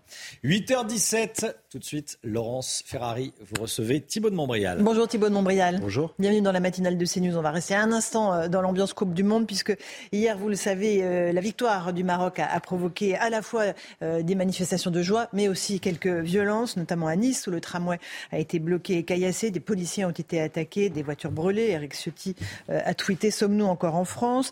À Lille aussi, la fête a dégénéré, beaucoup plus calme en revanche à Paris. Euh, Est-ce qu'il faut euh, voir euh, dans ces manifestations, à la fois de joie mais aussi de violence, un, symptôme et quel symptôme? Ce qui est très intéressant, c'est qu'à chaque fois qu'il y a des, grands événements sportifs, pardon, et en particulier de foot, on, mesure à quel point la population immigrée qui vit en France, et, et j'inclus pour ce qui concerne le foot, euh, parfois des gens qui sont français, euh, mais qui sont d'origine étrangère, retrouvent une espèce d'adhésion initiale à, à, leur pays d'origine. Et en plus, ça transcende les clivages locaux. Je m'explique, on, on, voit euh, à chaque fois que le Maroc gagne depuis quelques semaines, on voit euh, sur les Champs-Élysées et ailleurs non seulement euh, des gens qui, qui, sont supporters marocains, mais également des drapeaux algériens, des drapeaux tunisiens, alors qu'on sait par exemple qu'aujourd'hui, entre le Maroc et l'Algérie, sur le plan géopolitique, ça ne se passe pas très bien. Donc, euh, il y a une espèce de retour aux sources, de retour aux racines, également euh, avec des tensions. Alors, il n'y a pas toujours des violences, mais il y a souvent des tensions envers les policiers, euh, une manière assez agressive de regarder les gens qui, qui ne font pas partie du cortège, qui, sont, qui portent euh, de façon sous-jacente les tensions qu'il y a dans notre pays autour de la question migratoire. Mais c'est pas vrai pour les autres nationalités. On se rappelle d'une victoire du Portugal avec des manifestations aussi de joie des Portugais, euh, pareil, avec quelques tensions à la clé. Ouais, mais ça porte pas les. En fait, c'est pas porteur des mêmes fractures Et il n'y a, y a, y a, pas la même énergie qui se dégage de, de ces cortèges de, de, joie et qui tournent quand même très vite à, à l'agressivité. Euh, les forces de sécurité intérieure ne, ne sont pas les, les, les, les, plus euh, demandeuses d'une demi-finale France-Maroc mercredi prochain. C'est-à-dire qu'elles redoutent, euh, elles seraient éventuellement organisées, préparées en termes de sécurité, cette Ah, rencontre ça, ça, ça c'est certain. Euh, on va parler de l'immigration, puisqu'il y a eu un débat sans vote hier à l'Assemblée nationale. Euh, Elisabeth Borne a, a, proposé la philosophie du texte. La France doit dire qui on veut accueillir et qui on ne veut pas accueillir. Est-ce que c'est clair à la lecture du texte qu'elle a proposé? Il y, y, a quelque chose qui n'est pas clair parce que le, le gouvernement.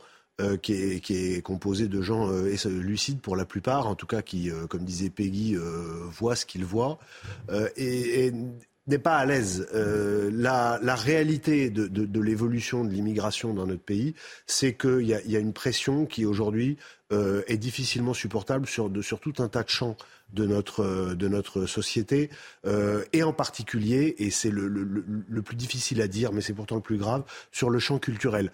Quand le président de la République a, a, dit il y a quelques jours que la France avait toujours été une, une terre d'immigration, mmh. c'est factuellement faux. C'est faux. Pourquoi C'est faux parce que la France a parce que commencé. Les vagues d'immigration ont commencé au début du siècle. Hein. D'abord, elles ont commencé au début du XXe siècle, donc mmh, ce n'est pas absolument. historiquement euh, un pays d'immigration euh, séculaire. Et ensuite, il omet la grande, la chose la plus importante à dire en matière migratoire, c'est que les migrations n'ont pas la même conséquence selon les cultures qu'elles portent. C'est-à-dire que jusqu'à la fin du XXe siècle, les différentes vagues migratoires que notre pays a connues étaient des vagues migratoires de gens qui venaient de pays européens, de pays voisins. Alors il y avait des différences culturelles mineures, mais c'était tous des gens qui étaient d'origine chrétienne. Pas forcément de religion chrétienne, mais d'origine, de culture, de mode de vie chrétien. Et il y avait une assimilation qui se faisait au bout d'une, euh, au bout d'une génération, l'assimilation était acquise. Mal, hein. Non sans mal pour Bien certaines sûr, immigrations, mais, je pense mais, à l'immigration italienne notamment. Absolument. Et souvenez-vous que, puisque on, le football était, c'est la mode de, en ce moment, euh, Raymond Kopa, qui a été le premier grand joueur de l'histoire du foot, était né polonais. Il s'appelait Kopaszewski. Et il raconte dans ses que euh, pendant euh, la semaine, il se faisait traiter de sale polac quand il était à l'école, mais que le week-end, euh, les Polonais, les Italiens et les Français, on ne disait pas encore de souche mais d'origine, se retrouvaient au foot et à l'église. Et et à l'armée. Et, et, et, à l'armée, vous avez raison. Et donc, la, très vite, il y, y, a eu euh, une assimilation. À partir de la fin euh, du XXe siècle, la dominante a été euh, une immigration arabo-musulmane avec des difficultés de toute nature et en particulier euh, des difficultés culturelles que chacun mesure aujourd'hui dans notre pays et qui sont à l'origine des, des, problématiques que le président de la République lui-même nomme séparatistes. La loi qui a été, euh, enfin, qui sera débattue au Parlement au début de l'année prochaine, elle illustre vraiment le en même temps présidentiel. D'un côté, euh, on dit on va régulier, régulariser un certain nombre de travailleurs sans papier. Euh, et de l'autre, on va réduire le nombre de recours devant le Conseil d'État euh, pour ceux qui euh, sont déboutés du droit d'asile. Oui. C'est incompatible? On ne peut pas être mais, euh, incarner la fermeté et l'humanité pour vous. Mais non, mais l'humanité, c'est l'asile. Donc le fait que la France demeure une terre qui accorde l'asile à ceux qui sont persécutés, mais à ceux qui sont vraiment persécutés. Parce que quand on regarde la liste des pays d'origine des demandeurs d'asile, il y en a beaucoup qui sont des pays qu'on appelle des pays sûrs, c'est-à-dire des, des, pays. La première des, de bon. nationalité, c'est les Afghans aujourd'hui. Hein. C'est vrai. Mais, Et on ne peut pas dire que tout soit rose en Afghanistan. Non, non, mais sur l'Afghanistan, oui. Mais vous avez tout un tas d'autres d'autres pays. Vous avez le Sénégal, etc. Bon, moi, j'ai pas, je n'ai pas connaissance aujourd'hui du fait que le Sénégal ne soit pas un pays sûr pour ses habitants. Euh, mais ce qui est très important à dire, c'est que euh, on est euh, sur, sur la question de limiter les recours euh, en cas de, de, rejet du droit d'asile. C'est très bien, bien sûr qu'il faut le on faire. passerait de 12 à 4. On passerait de 12 à 4. Mmh. Mais la vraie question, c'est que fait-on des gens qui finalement en bout de chaîne, c'est très bien de réduire la chaîne, mais à la fin de la chaîne, il faut qu'il y ait des expulsions. Des expulsions, aujourd'hui, il y en a en grande masse très peu ou pas. Et il y a, moi, le grand proverbe que je cite toujours, c'est que les gens qui viennent en Europe savent que tu entres en Europe, tu restes en Europe, et en particulier, tu rentres en Europe, tu restes en France. C'est-à-dire Là, que ceux qui ont, obtiennent le droit d'asile ou ceux qui ne l'obtiennent pas restent de la même façon sur le territoire français Oui, ceux qui l'obtiennent sont, sont, sont, régulièrement, ils ont un titre de séjour, et ceux qui ne l'obtiennent pas ne, ne, ne, sont pas, ne sont pas, ne sont pas expédiés. Donc, donc, pardon, mais pour, vous, pour finir de vous répondre, mmh. quand le gouvernement propose de créer un nouveau titre de séjour sur les métiers dits en tension, quel, que, quel, que, soit le sens exact de, de, de cette expression. Et, eh bien, en réalité, il va ouvrir un nouvel appel d'air. Des gens vont venir et quand il, quand il est expliqué dans les débats, quand M. Dussopt explique qu'à la fin du contrat qui les aura permis de les faire venir, d'un an, et, il, il, le, le, titre ne sera pas reconduit. Mais, mais, mais peu importe, ils seront là.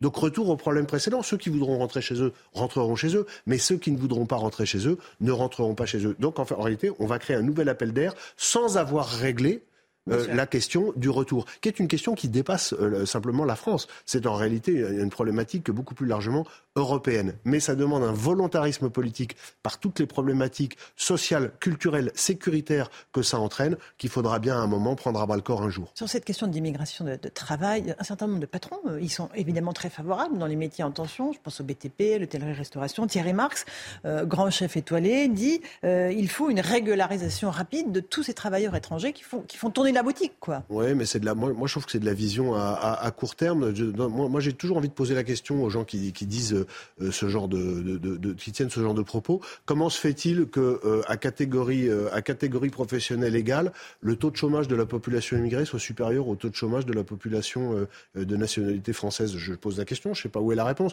mais il y a manifestement un, problème. Est-ce que c'est une solution de facilité? Est-ce qu'on ne doit pas développer un moyen d'inciter les Français qui sont au chômage à aller plus vers le, le marché de l'emploi. Je ne sais pas, mais il doit y avoir. C'est ce qui a été fait avec l'assurance chômage. Il, absolument, absolument. Non, non, mais tout à fait. Il y a les, les, les problèmes dont on parle sont mmh. identifiés par, euh, par tout le monde. La question, c'est une question de volontarisme politique. On ne peut pas, euh, mais vous l'avez très bien dit, euh, c'est un sujet absolument crucial sur lequel on ne peut pas être dans le et en même temps. Il y a des questions culturelles et identitaires, et je sais que c'est un gros mot pour certains, et pourtant c'est un mot euh, qui, est, qui, est, qui, est, qui, est, important aux yeux de, de, la plupart de nos concitoyens et, qui, et dont les conséquences sont subies par eux. C'est d'ailleurs pour ça que le sondage d'hier de votre chaîne... Qui 70% dit que des Français voilà. demandent plus de fermeté en matière d'immigration. 70% des Français demandent plus de fermeté en matière d'immigration.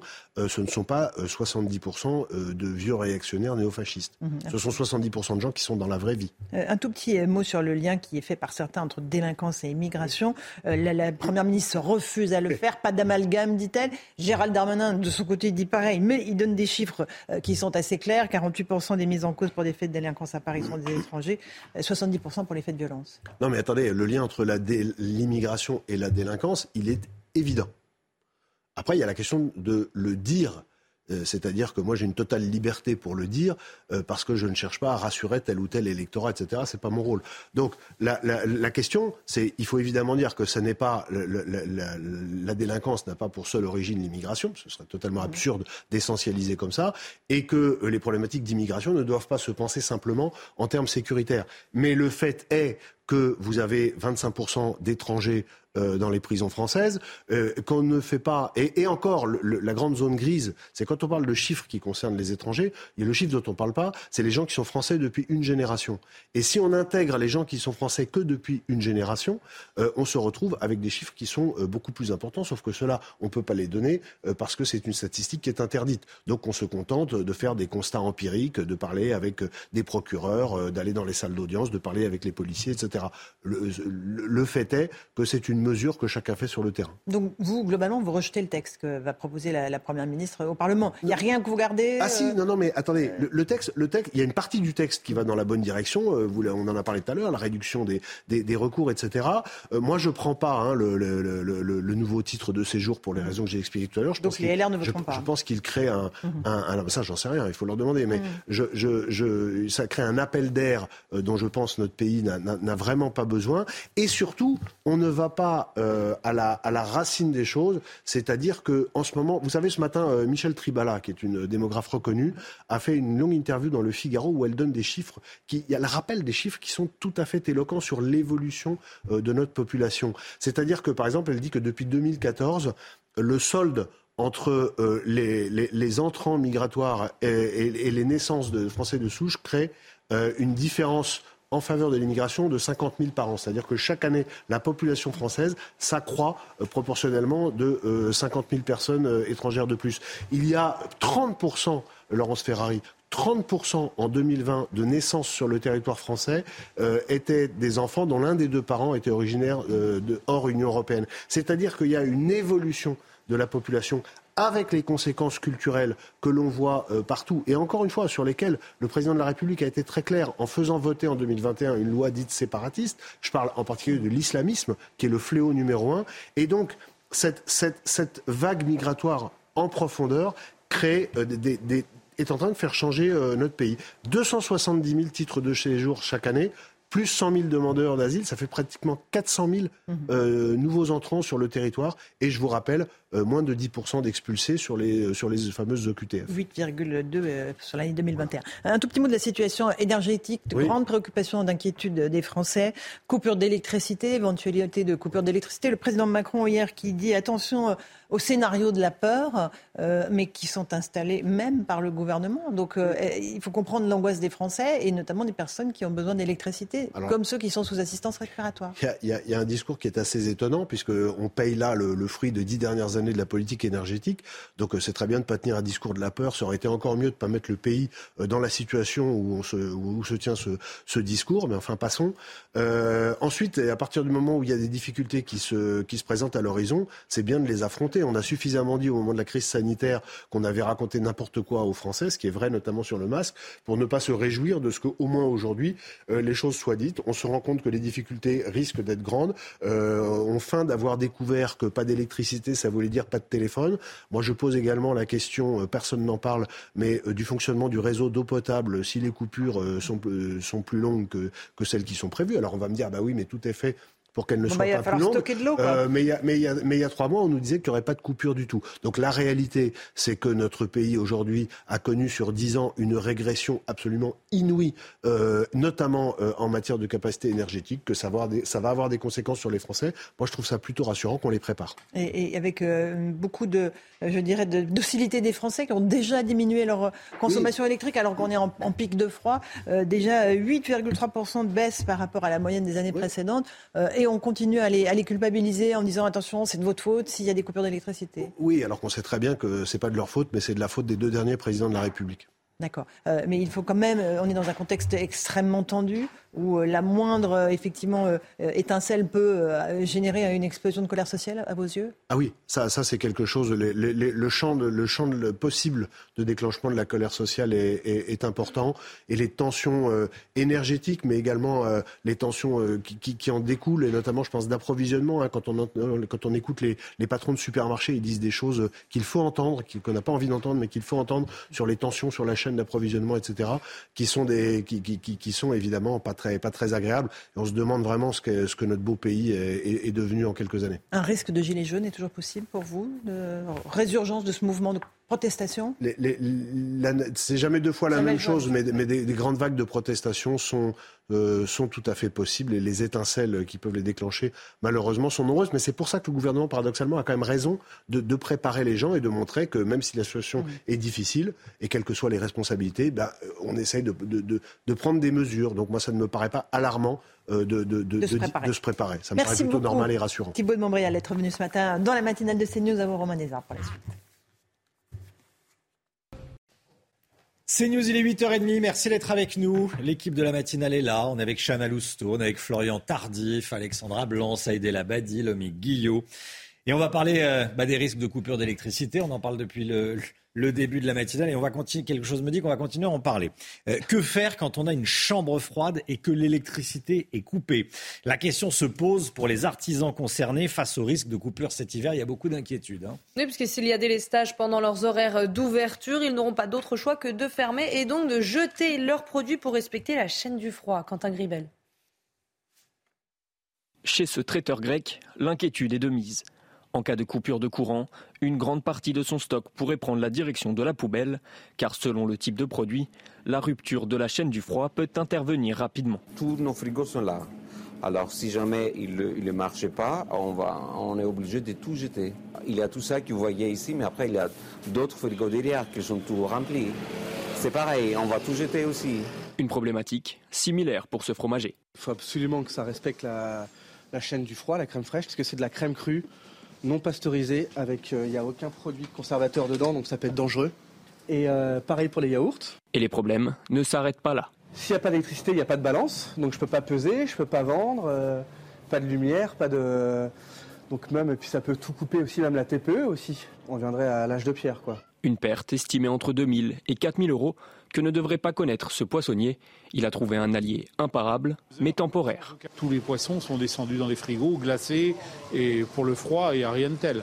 Et si vous touchez pas à votre frigo, le froid reste pendant deux heures sans aucun problème. Ah, c'est la glace qui nous sauve, tout simplement, mon cher monsieur.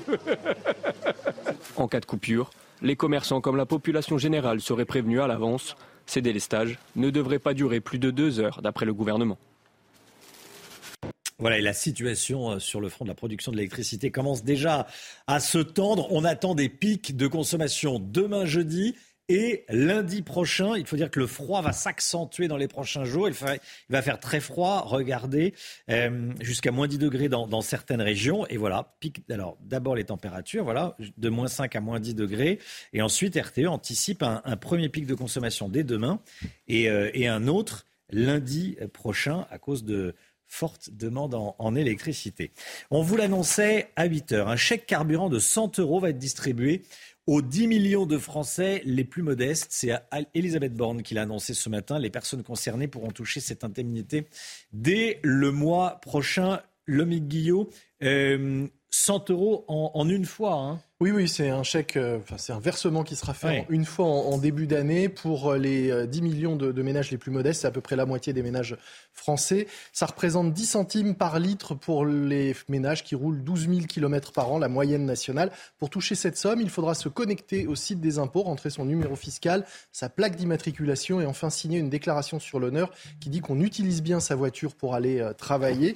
Le calcul du coût de cette mesure est simple à faire. 100 hein. euros pour 10 millions de ménages, ça fait 1 milliard d'euros pour l'État. Merci beaucoup, Lomic. Est-ce que la France doit durcir sa politique d'immigration? C'est la question qu'on vous a posée dans notre dernier sondage CSA pour CNews. Vous répondez oui à 70% oui, il faut euh, durcir la politique d'immigration en France. Vous répondez non à 30%. Les débordements après la victoire du Maroc en huitième de finale du mondial. Les Marocains se sont imposés hier au tir au but. Ils l'ont emporté face à l'Espagne. Euh, beaucoup de scènes de liesse, j'allais dire bon enfant. Parfois, ça l'était euh, beaucoup moins, Chana. Hein. on va commencer avec ces images prises à Nice cette nuit. Regardez, le tramway a été bloqué et caillassé. Des policiers ont été attaqués, des voitures brûlées. Éric Ciotti a condamné ces débordements et demande, je cite, une tolérance zéro face à ces délinquants qui défient nos lois. À Lille aussi, la fête a dégénéré. Regardez, du mobilier urbain a été brûlé et les forces de l'ordre ont été visées par des tirs de mortier d'artifice. On s'était un peu plus calme sur les Champs-Élysées à Paris. L'avenue a été envahie, bien évidemment, par les supporters marocains, mais cette fois-ci sans violence et dans la bonne humeur. Bon, sur le terrain, c'était un beau match, Saïd El Abadi. Hein. Exactement, oui, complètement. Franchement, les, les, Marocains qui sont qualifiés, qui, qui ont battu euh, l'Espagne au tir au but, il y a eu 0-0 en fin de, de match, victoire 3-0 au tir au but, donc belle qualification historique pour les Marocains. Donc. Et Panenka d'Akimi. Et Panenka d'Akimi. du coup, les, les, Marocains euh, vont affronter euh, dans le même temps, en quart de finale, pardon, le Portugal, qui s'est qualifié dans le même temps en battant la Suisse 6 buts à 1 quand même. 6 buts à 1, c'est pas rien. Euh, même si les Portugais ont laissé sur le banc, euh, comment dire, Cristiano Ronaldo, il est rentré en jeu. Il n'a pas marqué, mais bon, il a fait un gros match quand même. Du coup, on connaît la, quasi-totalité, enfin la totalité même des affiches des quarts de finale, à commencer par France-Angleterre, samedi à 20h bien sûr. Exactement, Romain. Bon, déjà deux jours de repos, mais ensuite, c'est reparti vendredi. Croatie-Brésil à 16h, Pays-Bas-Argentine à 20h, et surtout samedi, le chef-d'œuvre Maroc, Portugal à 16h et France, Angleterre. Préparez-vous bien et préparez surtout votre samedi soir. L'inflation en France, merci beaucoup Saïd. Ce matin, on, est, euh, on parle de, l'augmentation du prix du lait. Vous l'avez certainement remarqué en faisant vos courses. En moyenne, le litre de lait coûte, coûte euh, 1,24 centimes dans les euh, grandes surfaces. Plus d'un euro le litre. On part dans une laiterie qui récupère le lait de plusieurs producteurs à Rémouillé, en Loire-Atlantique. Michael Chailloux, vous êtes euh, avec nous. Comment ça fonctionne, une, laiterie qui récupère le lait de plusieurs producteurs? Expliquez-nous. Alors c'est une laiterie euh, particulière, hein, Romain, euh, puisque en fait cette laiterie a été créée par des éleveurs eux-mêmes. Ils sont aujourd'hui une dizaine d'éleveurs à apporter leur lait ici. On va, on va montrer ce qu'ils font. Ça s'appelle la laiterie de Nous à vous et le lait s'appelle En direct des éleveurs. Vous le trouvez dans à peu près 1000 point de vente en France. Je suis avec Fabrice Aigron qui est le cofondateur de, de, cette laiterie. vous aussi, aujourd'hui, malgré ce projet qui se veut éthique, hein, avec une très forte traçabilité sur ce qui se passe autour de la production dans les exploitations, avec une volonté de faire du social de, haut niveau dans, l'entreprise.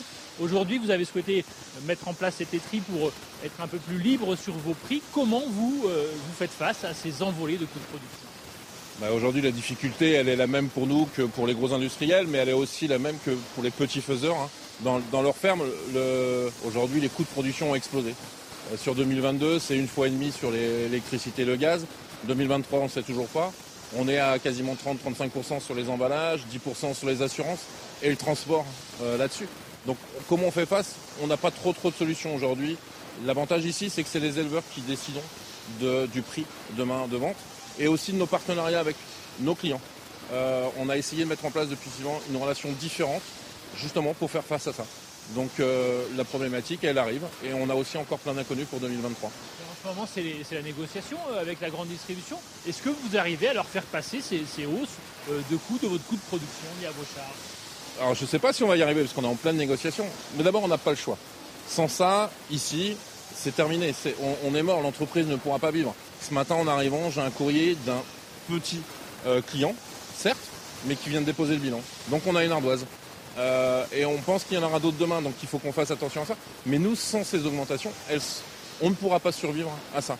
Donc on essaye de mettre en place des moyens. Un des moyens, c'est d'aller chercher d'autres éleveurs. On cherche une dizaine d'exploitations, mais le système agricole aujourd'hui est tellement verrouillé que les chefs d'entreprise, que sont les agriculteurs, ne peuvent pas décider de changer librement à tout moment dans l'entreprise. Donc c'est une vraie problématique, ça va au-delà, euh, de la charge énergétique demain, des négociations. C'est euh, notre liberté d'entreprendre, mais c'est aussi euh, tous mes collègues éleveurs transformateurs qui aujourd'hui auraient plus de kits à vendre du lait non transformé qu'à valoriser leurs produits dans leur outil au vu de ces surcharges. Donc c'est tout le système agricole qui est en danger, mais c'est aussi le système qualité. Nos labels sont en danger, notre euh, agriculture biologique est en danger, tout ce qui est bon pour la planète euh, aujourd'hui est en danger parce que ben, c'est mieux, c'est plus facile de produire de façon industrielle à moindre coût. Dernière question, euh, Fabrice Aigron. Est-ce qu'aujourd'hui, le, consommateur, parce que c'est lui au final qui va, qui va payer votre lait, euh, voilà, il est décideur, est-ce qu'il est prêt à accepter ces augmentations? Comment, comment vous voyez ça? Je ne sais, je sais pas s'il est prêt, c'est une vraie question. Je pense qu'aujourd'hui, on, fait plus peur aux gens qu'autre chose, alors qu'il faudrait les rassurer. Moi, ce que je veux inciter le consommateur, c'est regarder bien. C'est pas parce que vous croyez être le chef euh, sur certaines marques que vous croyez que vous avez le bon prix sur d'autres juste ou ce que vous voulez. C'est regardez bien le choix que vous faites de vos produits. Aujourd'hui, je vais prendre notre exemple, c'est celui que je connais. 100% euh, du lait est payé aux éleveurs. On parle de rémunération chez nous. On ne parle pas de prix rémunérateur qui est un chiffre d'affaires. Si l'ensemble des, sociétés euh, avaient comme bénéfice leur chiffre d'affaires, je pense que tout le monde serait heureux. Un, prix rémunérateur, c'est un chiffre d'affaires. Nous, on va parler de rémunération. En 2022, c'est 1700 euros minimum. L'objectif 2023, c'est 2000 euros pour un agriculteur. On pense que c'est euh, correct. Et en 2023, notre engagement, ça va être d'avoir 100% du lait euh, des éleveurs qui soient soit dans la cahier des charges bleu blanc cœur, soit en agriculture biologique. On veut maintenir cette qualité. On ne veut pas aller dans un système où le lait soit fait avec des OGM, avec de l'huile de palme, avec des gros volumes. On veut rester, nous, sur un produit qualitatif. Merci euh, Fabrice Héron. Alors, c'est 8 euh, millions euh, de litres qui sortent chaque année, enfin en tout cas en 2022, ça sera 8 millions de litres qui vont sortir au final de, cette laiterie de nous à vous ici dans, dans, le sud de la Loire-Atlantique. Merci beaucoup Michael Chaillot. Euh, les premiers fans vont pouvoir voir Avatar 2 euh, à partir de mercredi prochain. Les autres ont pu le voir, certains chanceux ont pu voir le film euh, hier soir à Londres avant sa sortie mondiale avec notamment Kate Winslet. C'est le film le plus, le plus attendu de l'année. Il sort mercredi prochain dans les salles françaises. Hein. L'objectif est de surpasser 13 ans après le premier opus qui est à ce jour le plus gros succès de l'histoire du box-office mondial avec 3 milliards d'euros de recettes. Alors pour l'occasion, on vous montre un extrait d'Avatar, La voix de l'eau de James Cameron.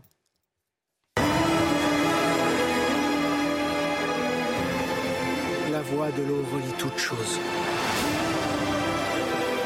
Avant la naissance et après la mort.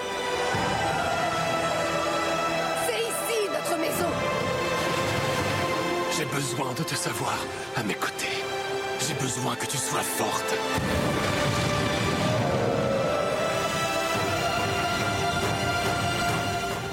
Avatar 2, on vous montre les premières images ce matin. Qui va aller le voir dans. Ah bah moi je vais y aller. Autour de la Tout le monde.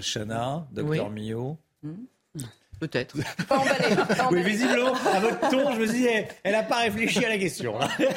Et vous, Romain, vous aimez Avatar? Euh, je suis pas le premier fan. J'irai pas, euh, j'irai pas mercredi à 14h. Je pense que je le verrai quand ça sortira en DVD. voilà. Ah oui, d'accord. Je l'avais vu, euh, j'avais vu le, j'avais vu le 1, mais. euh, Moi, je vais y aller, mais je vais vérifier avant qu'il n'y ait pas de risque de coupure. Ce qui dure 3h14. donc, si jamais il y a une coupure de 2 heures, ça va, ça va gâcher le Vous film. n'allez rien voir, en vrai. Allez, euh, la santé dans un instant, mais tout d'abord le point info. Chanel Housteau.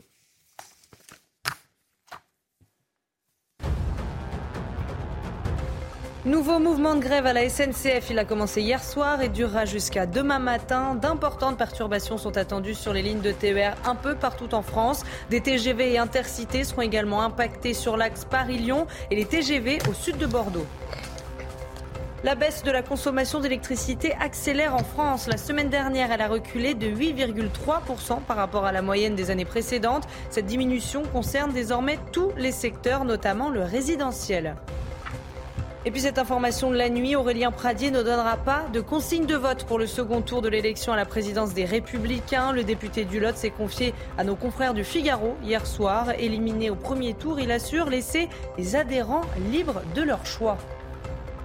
Retrouvez votre programme avec Little Balance. Little Balance, les balances et impédance mètres, sans pile et connectés. Brigitte Millot. Bonjour Brigitte. Huit enfants sont décédés au Royaume-Uni. Deux enfants et un adulte en France. Ils ont été contaminés par une bactérie. De quoi s'agit-il exactement? Oui, effectivement, une bactérie qu'on appelle le streptocoque A. Euh, comme vous le disiez, ça a commencé il y a une quinzaine de jours outre-Manche, hein, avec euh, euh, huit enfants décédés de moins de 12 ans. En France, huit enfants hospitalisés contaminés par cette bactérie dont deux sont décédés, trois adultes hospitalisés contaminés par cette bactérie, dont un est décédé aussi. Alors le streptocoque A, euh, c'est quoi? C'est une bactérie qui est commune. hein. On en a tous sur la peau, euh, dans la gorge, un peu partout. C'est une, bactérie qui est responsable principalement euh, de trois maladies, mais il y en a d'autres. hein, mais je vous ai mis les principales des angines. Des angines à streptoa, il y en a énormément. La scarlatine, vous savez, la scarlatine, c'est une des maladies les plus fréquentes de l'enfance, hein, où on a une angine, l'enfant a de la fièvre, une angine, une gorge, une langue au début qui est, elle est blanche et ensuite elle devient rouge vive comme ça. Euh, maladie très fréquente. On est quasiment tous immunisés contre la scarlatine. hein. Euh, parfois il y a des symptômes, parfois il y en a pas. Ouais, mais ouais. en tout cas, on est quasiment tous euh, immunisés contre cette maladie. Et l'impétigo, c'est une maladie de peau. C'est pas très joli, ça fait des croûtes sur les enfants, c'est assez douloureux. C'est voilà. Euh, donc voilà, on sait qu'elle est responsable de tout ça. Mais là, en fait, euh, ce qu'on ne sait pas, il y a plusieurs souches hein, de, de streptocoque. Euh, là, ce qu'on ne sait pas, c'est si c'est- une virulence, une souche un peu plus virulente, ou si c'est dû à autre chose. A priori, il ne semble pas que ce soit une souche plus virulente. Mais ce que l'on peut dire, c'est que factuellement, on a une augmentation du nombre de cas de ces angines. Je vais vous montrer une courbe. Une courbe, euh, c'est le professeur Robert Cohen, vous savez, le, le- le Pédiatre. pédiatre président Oui. du, du groupe de pathologie infectieuse de pédiatrie, euh, qui a eu la gentillesse de me la faire passer. Regardez, euh, en termes d'années, juillet 2017 à janvier 2020, on avait beaucoup d'angines à streptoa, on en avait euh, énormément, enfin c'était normal, quelque chose de connu. Puis après, pendant le Covid, on n'en a pas eu du tout. Parce que gestes barrières, parce que masque, parce que tout ça, ça ne circulait pas. Et ensuite, on a arrêté les gestes barrières et on assiste à une recrudescence du nombre de ces angines. C'est vrai qu'on vit une année infectieuse, pas comme les autres, parce qu'en fait, pendant deux ans, on n'a pratiquement rien eu, pas de bronchiolite, pas de grippe, euh, pas peu d'angines, et là, on se retrouve avec une flambée de la grippe. hein. on est en période, ça y est, épidémique hein, dans quelques départements, euh, Bretagne, Normandie, ça y est. Euh, bronchiolite, on en a eu une explosion, en plus beaucoup plus précoce qu'avant. Et pour les angines, c'est pareil. Alors, pour certains, c'est lié à ce qu'on appelle la dette immunitaire, c'est-à-dire que notre immunité n'a pas bossé pendant deux ans. Euh, et donc, quand on bosse pas beaucoup, bah, après on bug et on n'arrive plus à bien travailler. Donc, pour certains, c'est lié à cette dette immunitaire, mais on ne sait pas exactement. Il y a aussi un problème d'accès aux soins. Quand vous avez une angine, euh, que vous voyez que votre enfant ça s'aggrave, etc. C'est pas évident d'avoir un, rendez-vous tout de suite avec un médecin. C'est pas évident d'aller aux urgences. et en plus, on sait que la prise en charge précoce compte énormément. Il faut euh, dès qu'on voit que l'enfant s'aggrave, il faut aller consulter. Il y a ça. Et puis il y a aussi euh, en France, on a la chance, ce qu'ils n'ont pas au Royaume-Uni, ils n'ont pas de TROD. Les TROD, c'est quoi? Ce sont des tests rapides d'orientation diagnostique. Ce qu'on peut faire, parce que les angines, la plupart du temps, elles sont virales. Hein. Euh, donc là, il n'y a rien à faire. Il faut attendre que ça passe, c'est pas grave, etc. Mais euh, il faut savoir si elles ne sont pas bactériennes, donc liées à, ce, à un streptocoque. Et donc, il faudrait faire des trodes. Les trodes, les tests, on peut les faire. C'est votre médecin qui peut les faire. Mais les pharmaciens peuvent aussi les faire. Donc, il faut vraiment euh, ne pas hésiter à faire ces tests rapides d'orientation diagnostique. Pareil, s'il y a une scarlatine, il faut aller faire un prélèvement de gorge pour savoir si c'est pas du strepto A qui est derrière, etc. Donc il y a des gestes à faire. Il n'est pas question de, de s'alarmer, de paniquer dès qu'un enfant, votre enfant a une angine dans 99% des cas, elles sont totalement bénignes. Mais surveiller les signes d'aggravation, euh, essayer d'aller consulter et faire un peu de prévention peut-être avec de l'hygiène. Rien que le fait de se laver les mains, on va éviter de faire attention à tous les objets parce que euh, cette bactérie, elle peut aussi rester sur les objets, etc. Donc, de l'hygiène en prévention. Ensuite, surveiller les enfants, faire des trodes, soit chez votre médecin, soit chez le, pharmacien. Et puis euh, voilà, pas de panique, mais on surveille et on n'hésite pas à aller consulter si on voit que l'enfant euh, s'aggrave un peu, la fièvre monte, il n'est pas bien. Euh, voilà qu'on pouvait dire, mais c'est vraiment à, surveiller. Là, on a eu une alerte de la, de la DGS, la Direction générale de la santé. Les pharmaciens ont reçu aussi une alerte. Euh, donc, je crois que tout le monde est là, tout le monde a surveillé, et on va voir vraiment. Euh, et on espère que cette euh, malheureuse épidémie de streptocoque va s'arrêter. C'était votre programme avec Little Balance.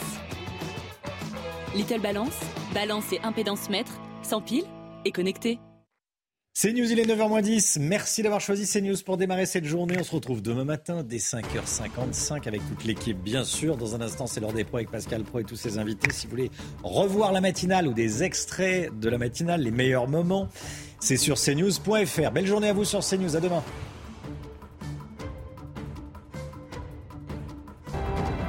Tout de suite, Pascal Pro dans l'heure des pros.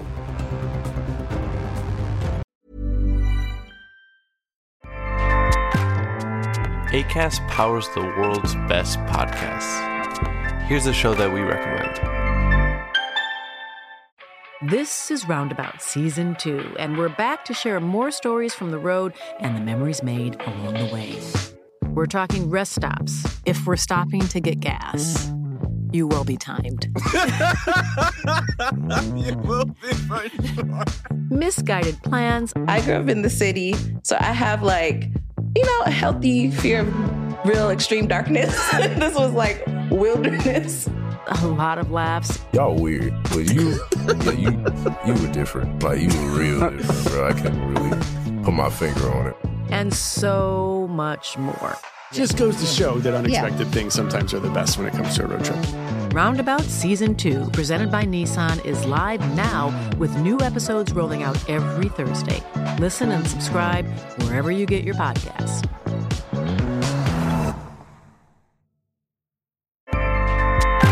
ACAST helps creators launch, grow, and monetize their podcasts everywhere.